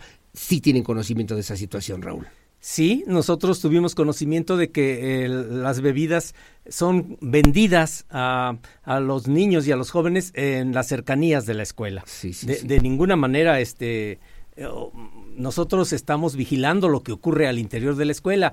Necesitamos la colaboración de los padres de familia y de los vecinos para que nos hagan saber este tipo de actividades y nosotros también recurrir a las autoridades que corresponde hacer esa, esa vigilancia y esa supervisión, porque nosotros tampoco tendríamos facultades ahí. Claro, si algún padre de familia tiene alguna inquietud, alguna situación que haya podido advertir, observar qué debería hacer, a dónde podría eh, pues comunicarse por lo menos con la UCEBEC, mi querido Raúl. Acercarse a la escuela y platicar con los profesores o con la dirección para que uh, nos hagan llegar a, a UCEBEC esta, este tipo de situaciones y poder, como te digo, colaborar con las autoridades correspondientes para tratar de evitarlo. Bueno, pues ahí está el tema, muy amable, gracias al director del sistema estatal DIF, gracias a mi querido Oscar Gómez Niembro, a propósito justamente de este convenio, de este acuerdo importante para erradicar el acoso escolar en Querétaro a través del sistema estatal DIF, con una política pública también transversal que permita atender la realidad de Querétaro. Gracias, Oscar, que tengas Gra buen día. Gracias a ti, Maruelo, y por supuesto gracias al maestro Iturralde y a todo el equipo de UCEBEC para poder establecer este, establecer este convenio y juntos poder atender este tema.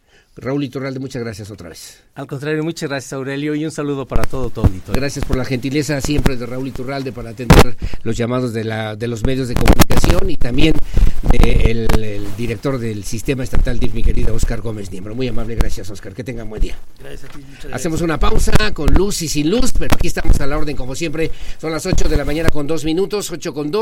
Gracias por seguir con nosotros aquí en Radar News en esta primera emisión. Hacemos la pausa, regresamos enseguida con más.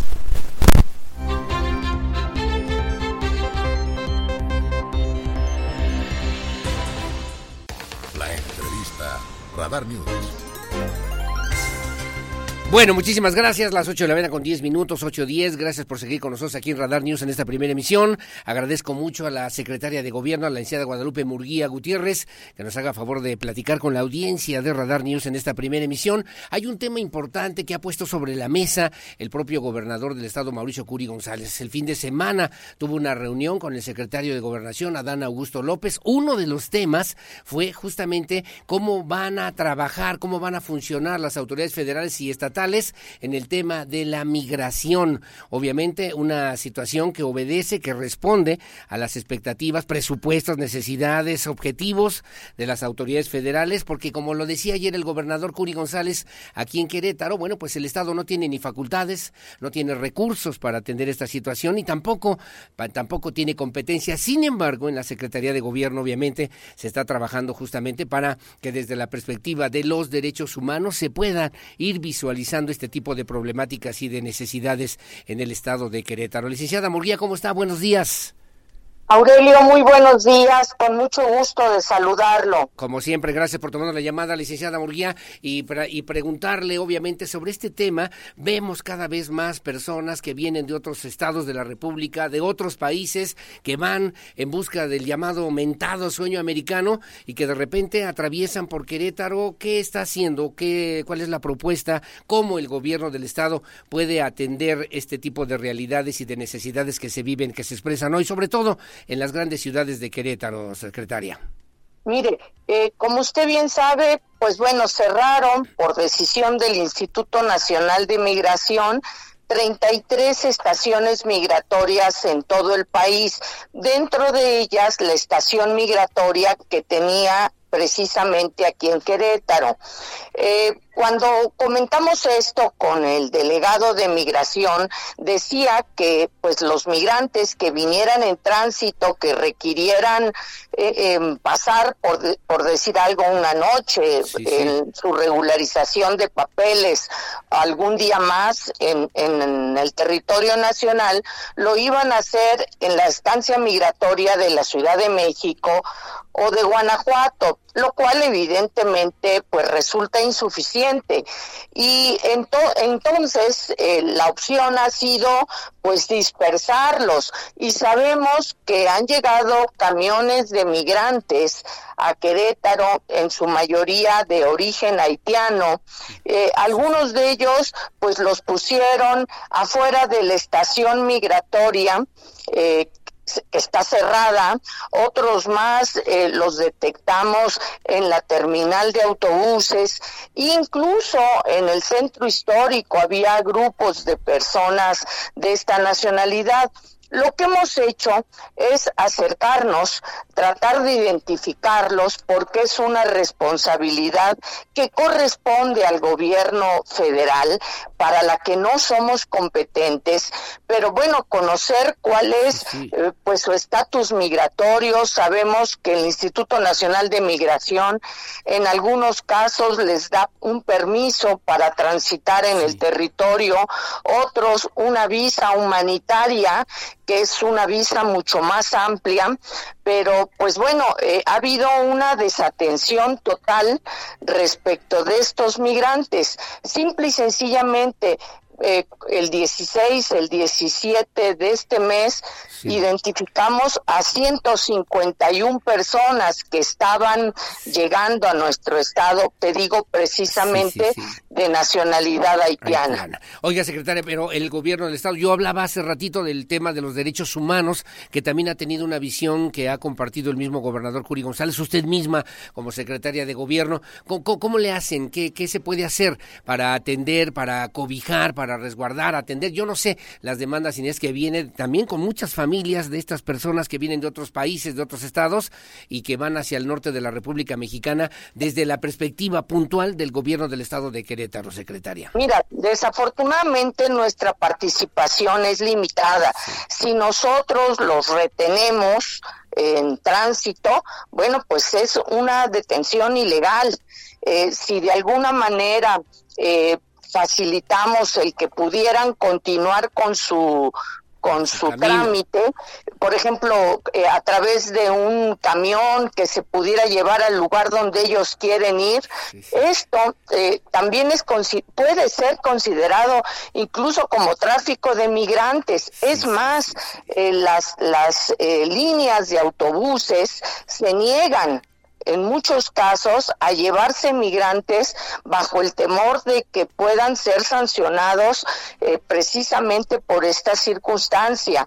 Entonces, lo que hemos hecho es primero identificarlos, sabemos de organizaciones de la sociedad civil que buscan ayudar a los migrantes en tránsito, buscamos este contacto y de esta manera pues de los que teníamos identificados, 151, sabemos claramente que 74 se fueron a diferentes puntos de frontera, precisamente apoyados por diversas organizaciones en la compra de, del boleto de camión y que muchos otros se han venido dispersando, incluso han venido siendo atendidos por un centro de apoyo marista, así se llama al migrante, en donde pues llegan y eh, ahí ya permanecen con las puertas cerradas y no sabemos cuál es eh, pues la condición ulterior de las personas. Correcto.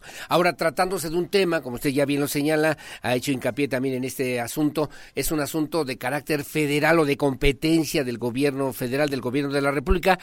Eh, ¿qué- ¿Cuál es la, la- estrategia? ¿Cuál es el llamamiento que hacen a los estados de la República? Yo pienso, me imagino, en los municipios, ¿no? Donde de repente los presidentes municipales también tienen que saber que, cuál es la definición, cuál es la estrategia que tienen las autoridades federales, que tiene que permear a través de las autoridades estatales y luego llegar a los municipios, o cómo serían esos mecanismos, secretaria. Pues mira, desafortunadamente no hemos contado con esta coordinación, ni siquiera información.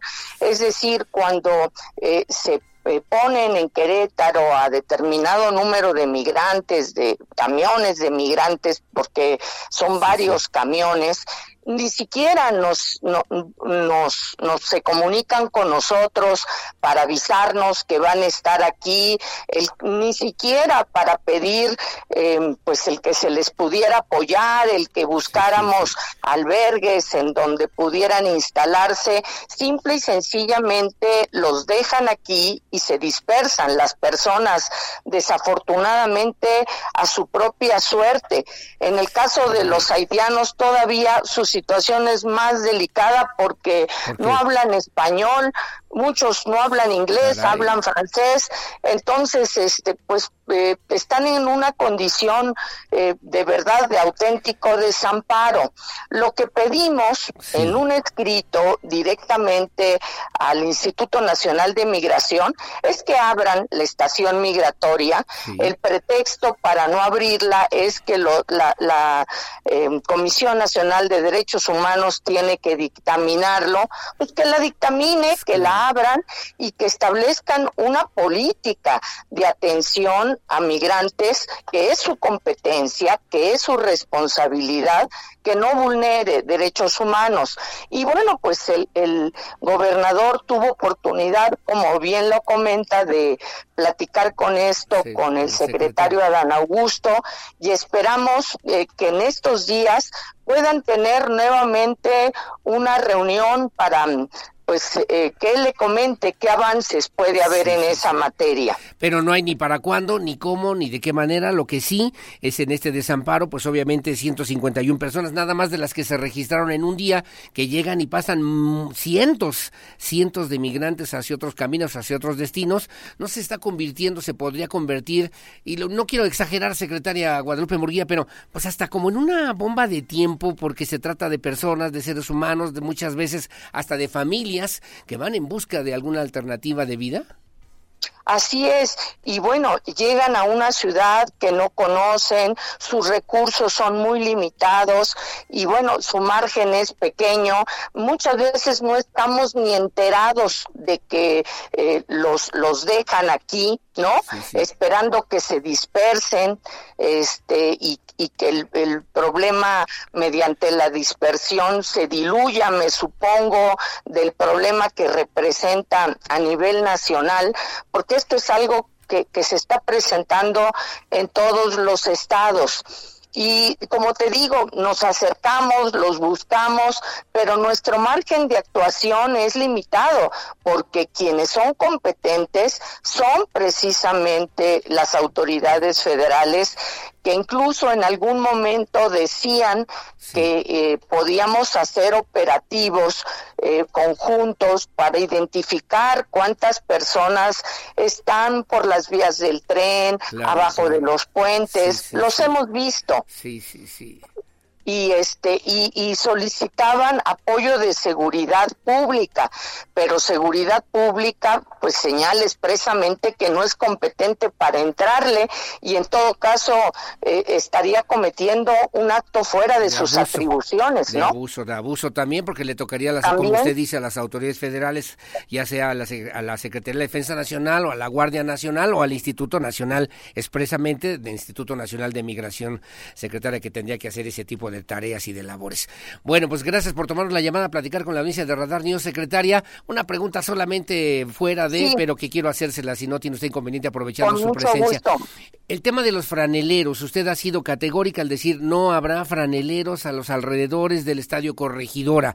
Obviamente eh, ha habido denuncias y señalamientos, me imagino, de los ciudadanos que a ustedes les ha permitido tomar una determinación de esa naturaleza. ¿O por qué? ¿O cuál es la razón, secretaria? Así es, así es, Aurelio. Ha habido reclamos reiterados y no, no de ahorita, de hace mucho tiempo, que cuando hay un evento, estas personas se adueñan de los espacios de estacionamiento, le ponen una tarifa, no dejan ingresar a quien no paga. Si eventualmente sucede eh, pues alguna coalición, alguna circunstancia, pues evidentemente no se hacen responsables.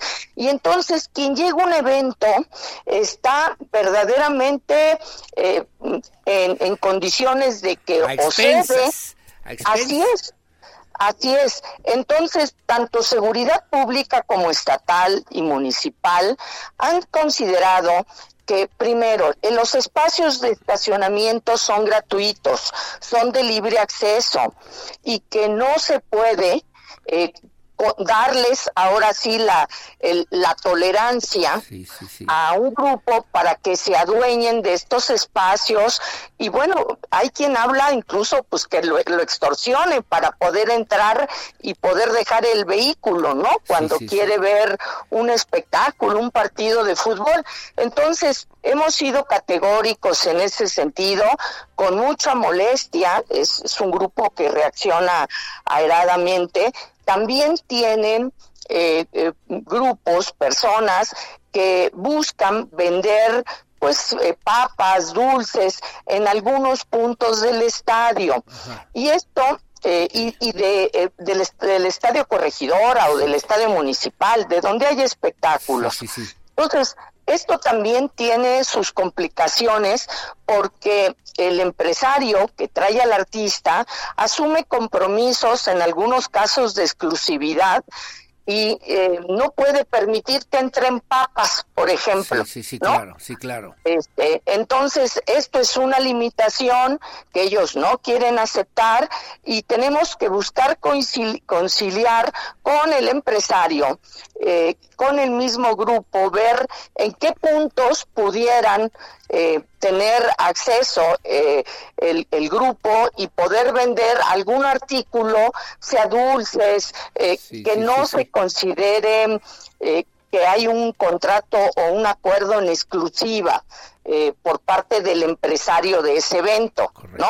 Correcto, correcto, dulces, golosinas o lo que sea, pero además, sobre todo, pues la situación que de repente genera inseguridad, que genera incertidumbre y que genera desorden en buena parte en lo que tiene que ver justamente con la organización de este tipo de eventos masivos aquí en Querétaro. Pues secretaria Guadalupe Murguía, le mando un abrazo, como siempre, gracias por tomar la llamada y estar al pendiente y aquí seguimos al habla si no tiene usted inconveniente, secretaria. Gracias, Aurelio. Con mucho gusto y atentos al tema migratorio. El gobernador está en estos días en la Ciudad de México y buscarán nuevamente tener una entrevista con el secretario de Gobernación para pues conocer qué opciones Claro. eh, son las que se dan.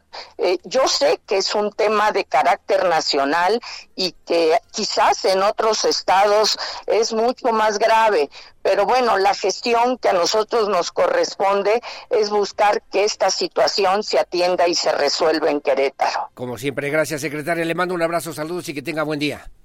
Gracias, Aurelio. Buen día. Es la secretaria de Gobierno Guadalupe Murguía Gutiérrez. Y bueno, tratándose de una persona, de una familia, de un grupo de personas que van en busca del llamado sueño americano, pues obviamente la atención del gobierno del estado es para llamar a las autoridades federales para que puedan atender, para que puedan cumplir también con esta importante responsabilidad. Hacemos una pausa, su opinión siempre la más importante. Regresamos enseguida con más aquí en Radar News en esta primera emisión. Pausa y volvemos.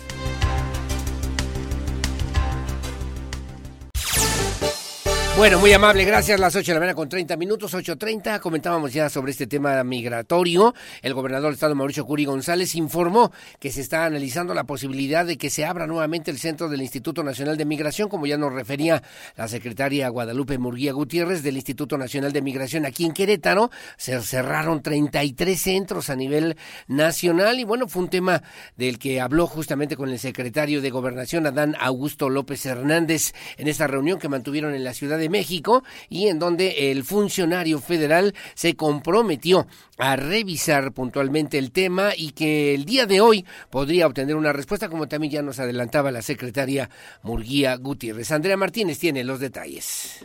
Ya se analiza la posibilidad de que se abra nuevamente el centro del Instituto Nacional de Migración en Querétaro, informó el gobernador del estado Mauricio Curi González, esto luego de que fueron cerrados 33 centros de atención a migrantes en todo el país el pasado 11 de mayo.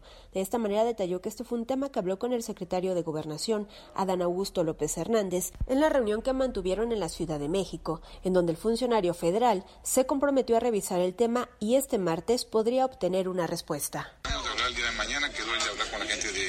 De Migración y que el día de mañana me diga, bueno, cer- cerca de 150. Ellos están acá y, están en algunos algunas condiciones complicadas y tenemos que estar muy al pendiente. Están dispersos, la Secretaría de Gobierno está muy al pendiente, los está buscando, está atendiéndolos, está viendo, viendo en qué situación migratoria está y poderlo con mucha coordinación con la Delegación de Migración.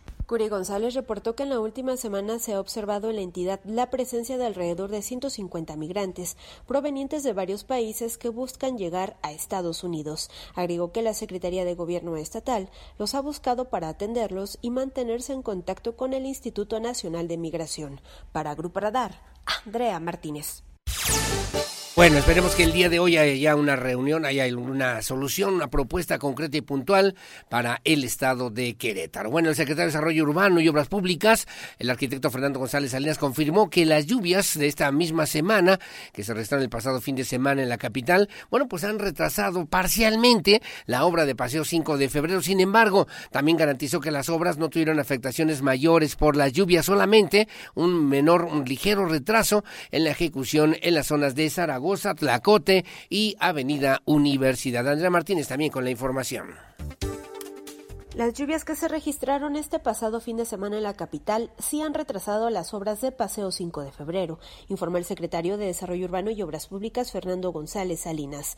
Sin embargo, garantizó que las obras no tuvieron afectaciones por las lluvias, solamente un retraso en la ejecución en las zonas de Zaragoza, Tlacote y Universidad las afectaciones por las lluvias, o sea, que Zaragoza, eh, eh, Tlacote y Universidad, eh, aunque llovió, no este, no tuvimos, no tuvimos afectaciones, no tuvimos afectaciones, sí retrasó un poquito de, de los tiempos.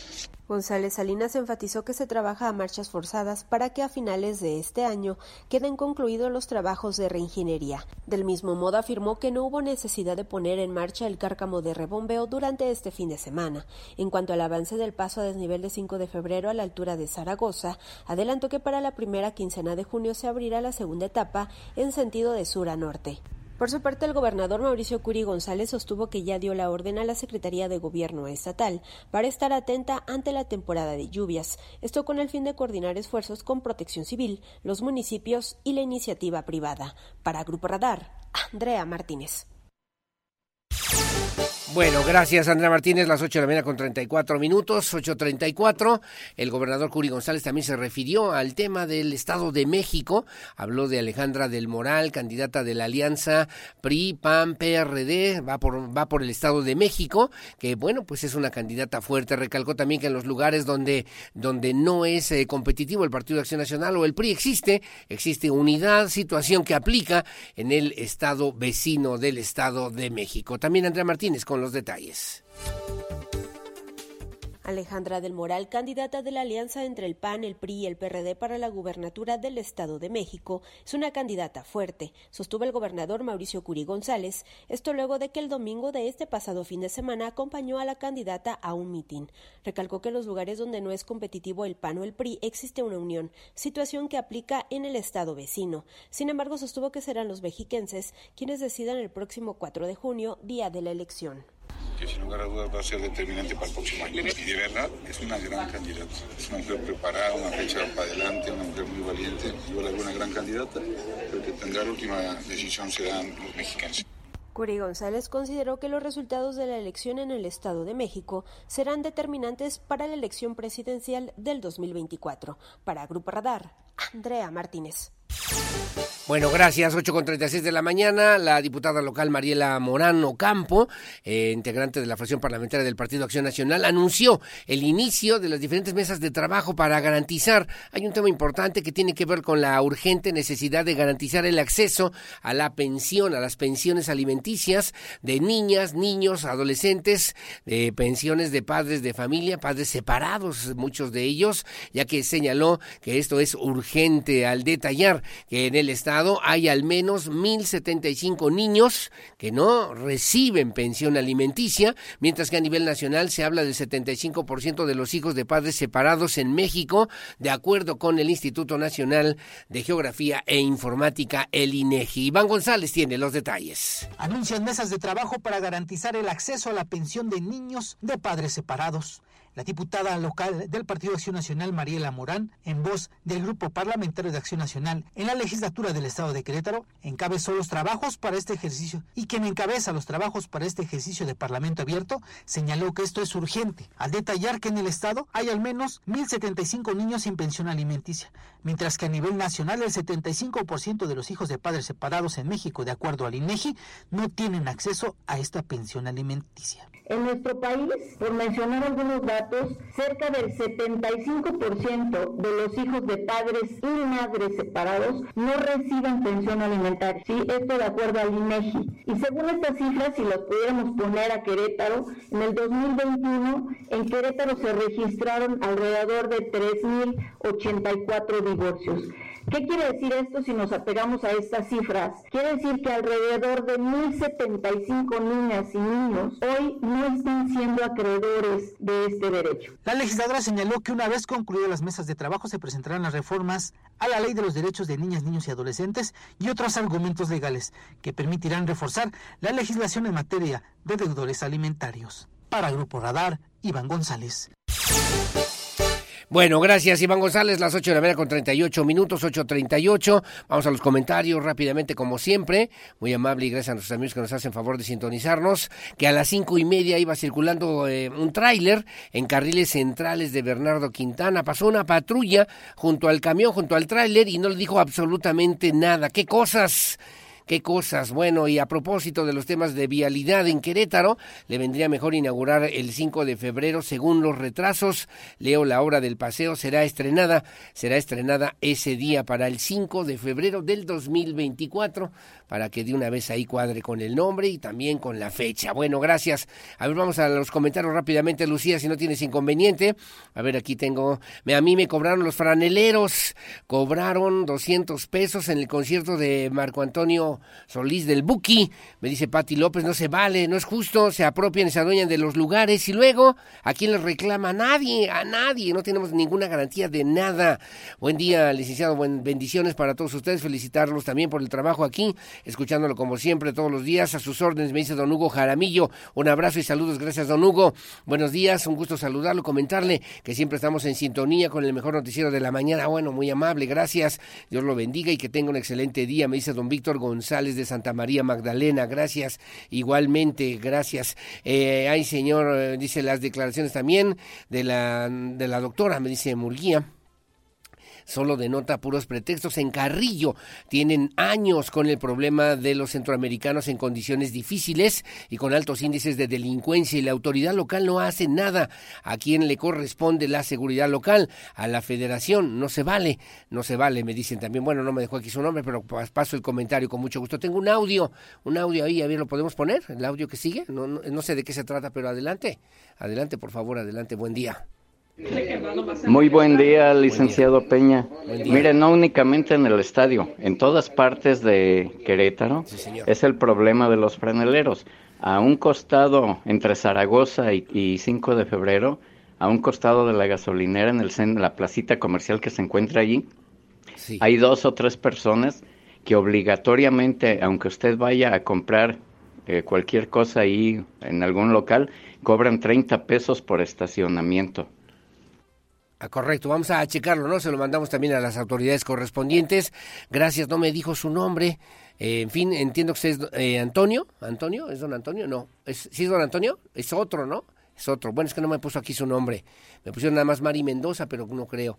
Bueno, gracias, buen día, bonito día, porque la dirección de tránsito permite que existan vehículos que traen sobre sus placas una mica oscura. ¿Cuál es la intención de que estos conductores cubran sus placas? De hecho, un camión, un coche Dodge gris, ayer la traía la placa cubierta con una mica oscura. Oh, sorpresa, era un vehículo de un probable policía que entró a la base de ahí, de la delegación Tlaloc, me dice don José Cruz y eso pues no se vale, eso es eh, además es infracción. Las placas deben estar libres de cualquier obstru- obstrucción.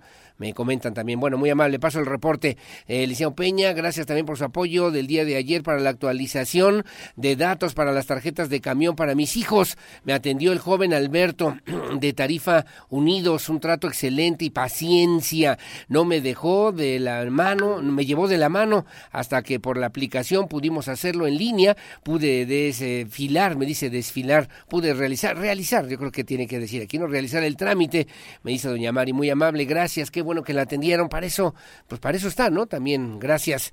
Eh, Leti Sainz Uribe, se debería también de prohibir vender afuera de las escuelas, no sabemos cómo están los señores que están vendiendo cosas, sí, necesitan vivir, necesitan trabajar, necesitan hacer algo, pero pues se adueñan, se aprovechan de toda esta situación y bueno, se convierte en un verdadero mercado, son verdaderos mercados a las afueras de las escuelas. Imagínese usted, me dice Leti Sainz, para que vendan estas cosas que consumieron el día de ayer los chavitos y que nadie sabe, nadie supo quién pudo haberla vendido o distribuido, si hay en otras escuelas o si han detectado también casos similares en otras escuelas de esa naturaleza. Bueno, muy amable, gracias.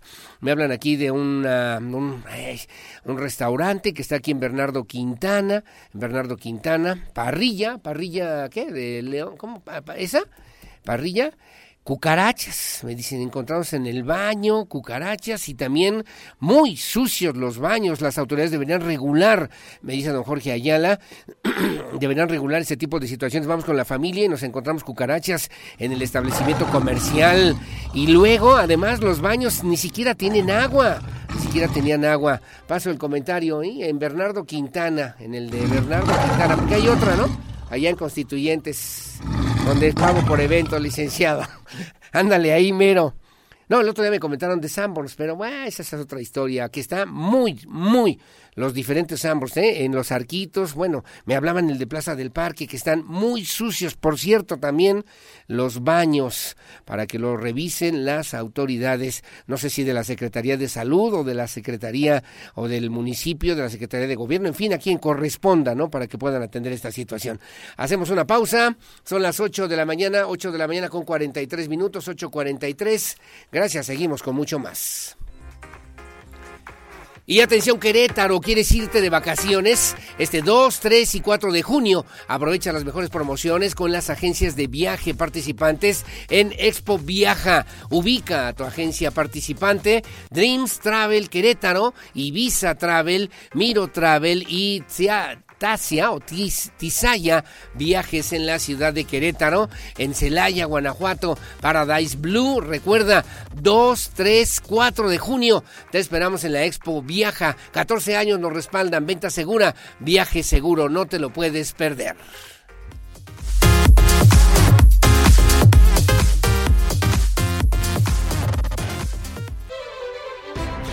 Bueno, muy amable, gracias. Que así como estamos con el tema de los franeleros, también deberían revisar los ballet parking.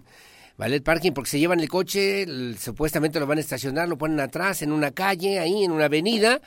Y bueno, pues se llenan las calles de autos eh, que supuestamente están resguardados y estacionados en algún establecimiento comercial, restaurante, etcétera, etcétera, etcétera. A ver, lo vamos a revisar, sí, con mucho gusto. Gracias. Las 8.52 de la mañana reporto también este cráter en la calle Roma, en la colonia Los Sauces, frente a la secundaria. Y nada más las condiciones en las que se encuentra. Me tienen la fotografía. Ojalá que la podamos poner. Ojalá nos puedan ayudar, ya que hay varios baches en este, de este estilo a lo largo de la calle. Una problemática que tenemos con el drenaje y las el agua pluvial. Las calles están, se super inundan. ¿Esto es en Los Sauces? Qué horror en los sauces, mire, parece una verdadera alberca, pero de agua puerca, ¿no? Perdón, con todo respeto digo, ¿no? Tiene una alberca, pero pues mire, miren nada más en qué condiciones. Esta es en la calle Verona, Verona en la colonia Los Sauces. Ya, échenle una manita de gato, me comentan también de este lado. Paso el reporte, gracias, con mucho gusto. Las ocho con cincuenta y dos de la mañana, déjeme referirle que eh, la información nacional, y antes de despedirnos, el presidente Andrés Manuel López Obrador arremetió de nueva cuenta en contra de los ministros de la Suprema Corte de Justicia de la Nación, que como ya sabe usted, pues han eh, señalado varios reveses importantes a las propuestas del gobierno federal. Bueno, acusó el presidente López Obrador que es mentira que los ministros defiendan la Constitución, dijo el presidente, porque además todos los días la violan.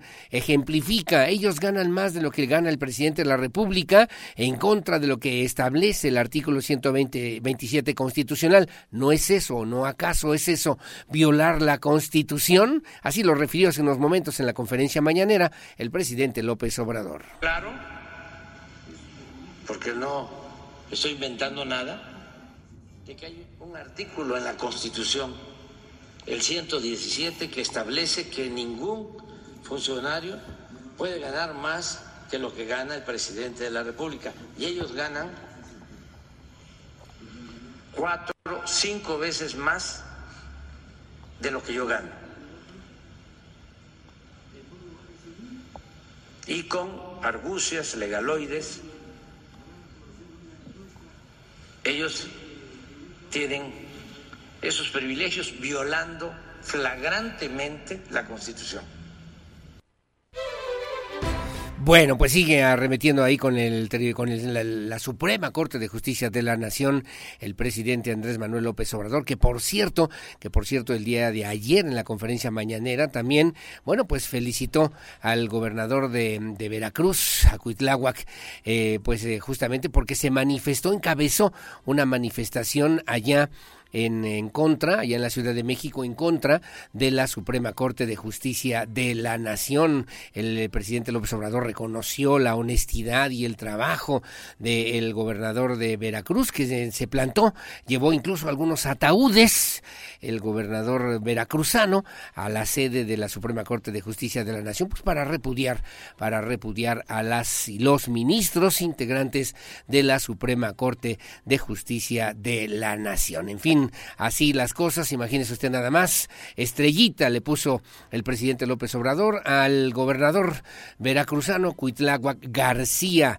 por organizar una propuesta frente a la Suprema Corte de Justicia de la Nación el pasado fin de semana. Bueno, así están las cosas. Ya nos vamos, como siempre, muy amable. Gracias. Son las 8 de la mañana con 56 minutos. Mi Pedro Hernández en la producción digital. Gracias, buen día. Gracias también a Regina Margut, que la puede usted también seguir a través de las redes sociales en la producción de la televisión de Radar TV Canal 71 y a Lucía Peñanava en la coordinación general informativa. Como siempre, muy amable. Gracias por el favor de su compañía. Sobre todo, mucho agradezco y aprecio el favor de su confianza. No me despido. Primero Dios en punto de la una de la tarde. En esta misma frecuencia nos escuchamos en la segunda emisión de Radar News. Gracias, que tenga buenos días y hasta mañana. Hace dos años y un día que vivo sin él. Hace dos años y un día que no lo he vuelto a ver. Y aunque no he sido feliz, aprendí a vivir sin su amor. Pero al ir olvidando, de pronto una noche volvió. ¿Quién es? Soy yo, ¿Qué vienes a buscar? a ti, Ya es tarde. ¿por qué? Porque ahora soy yo la que quiere estar sin ti. Por eso vete, olvida mi nombre, mi cara, mi casa y pega la vuelta. Jamás te pude. Ahora está listo para tomar buenas decisiones. Radar News con Aurelio Peña, el acontecer de Querétaro, México y el mundo. Ya lo conoce de manera veraz y oportuna. Lo esperamos en nuestra próxima emisión Radar News de Radar 107.5 FM y Canal 71, la tele de Querétaro. Radar en operación.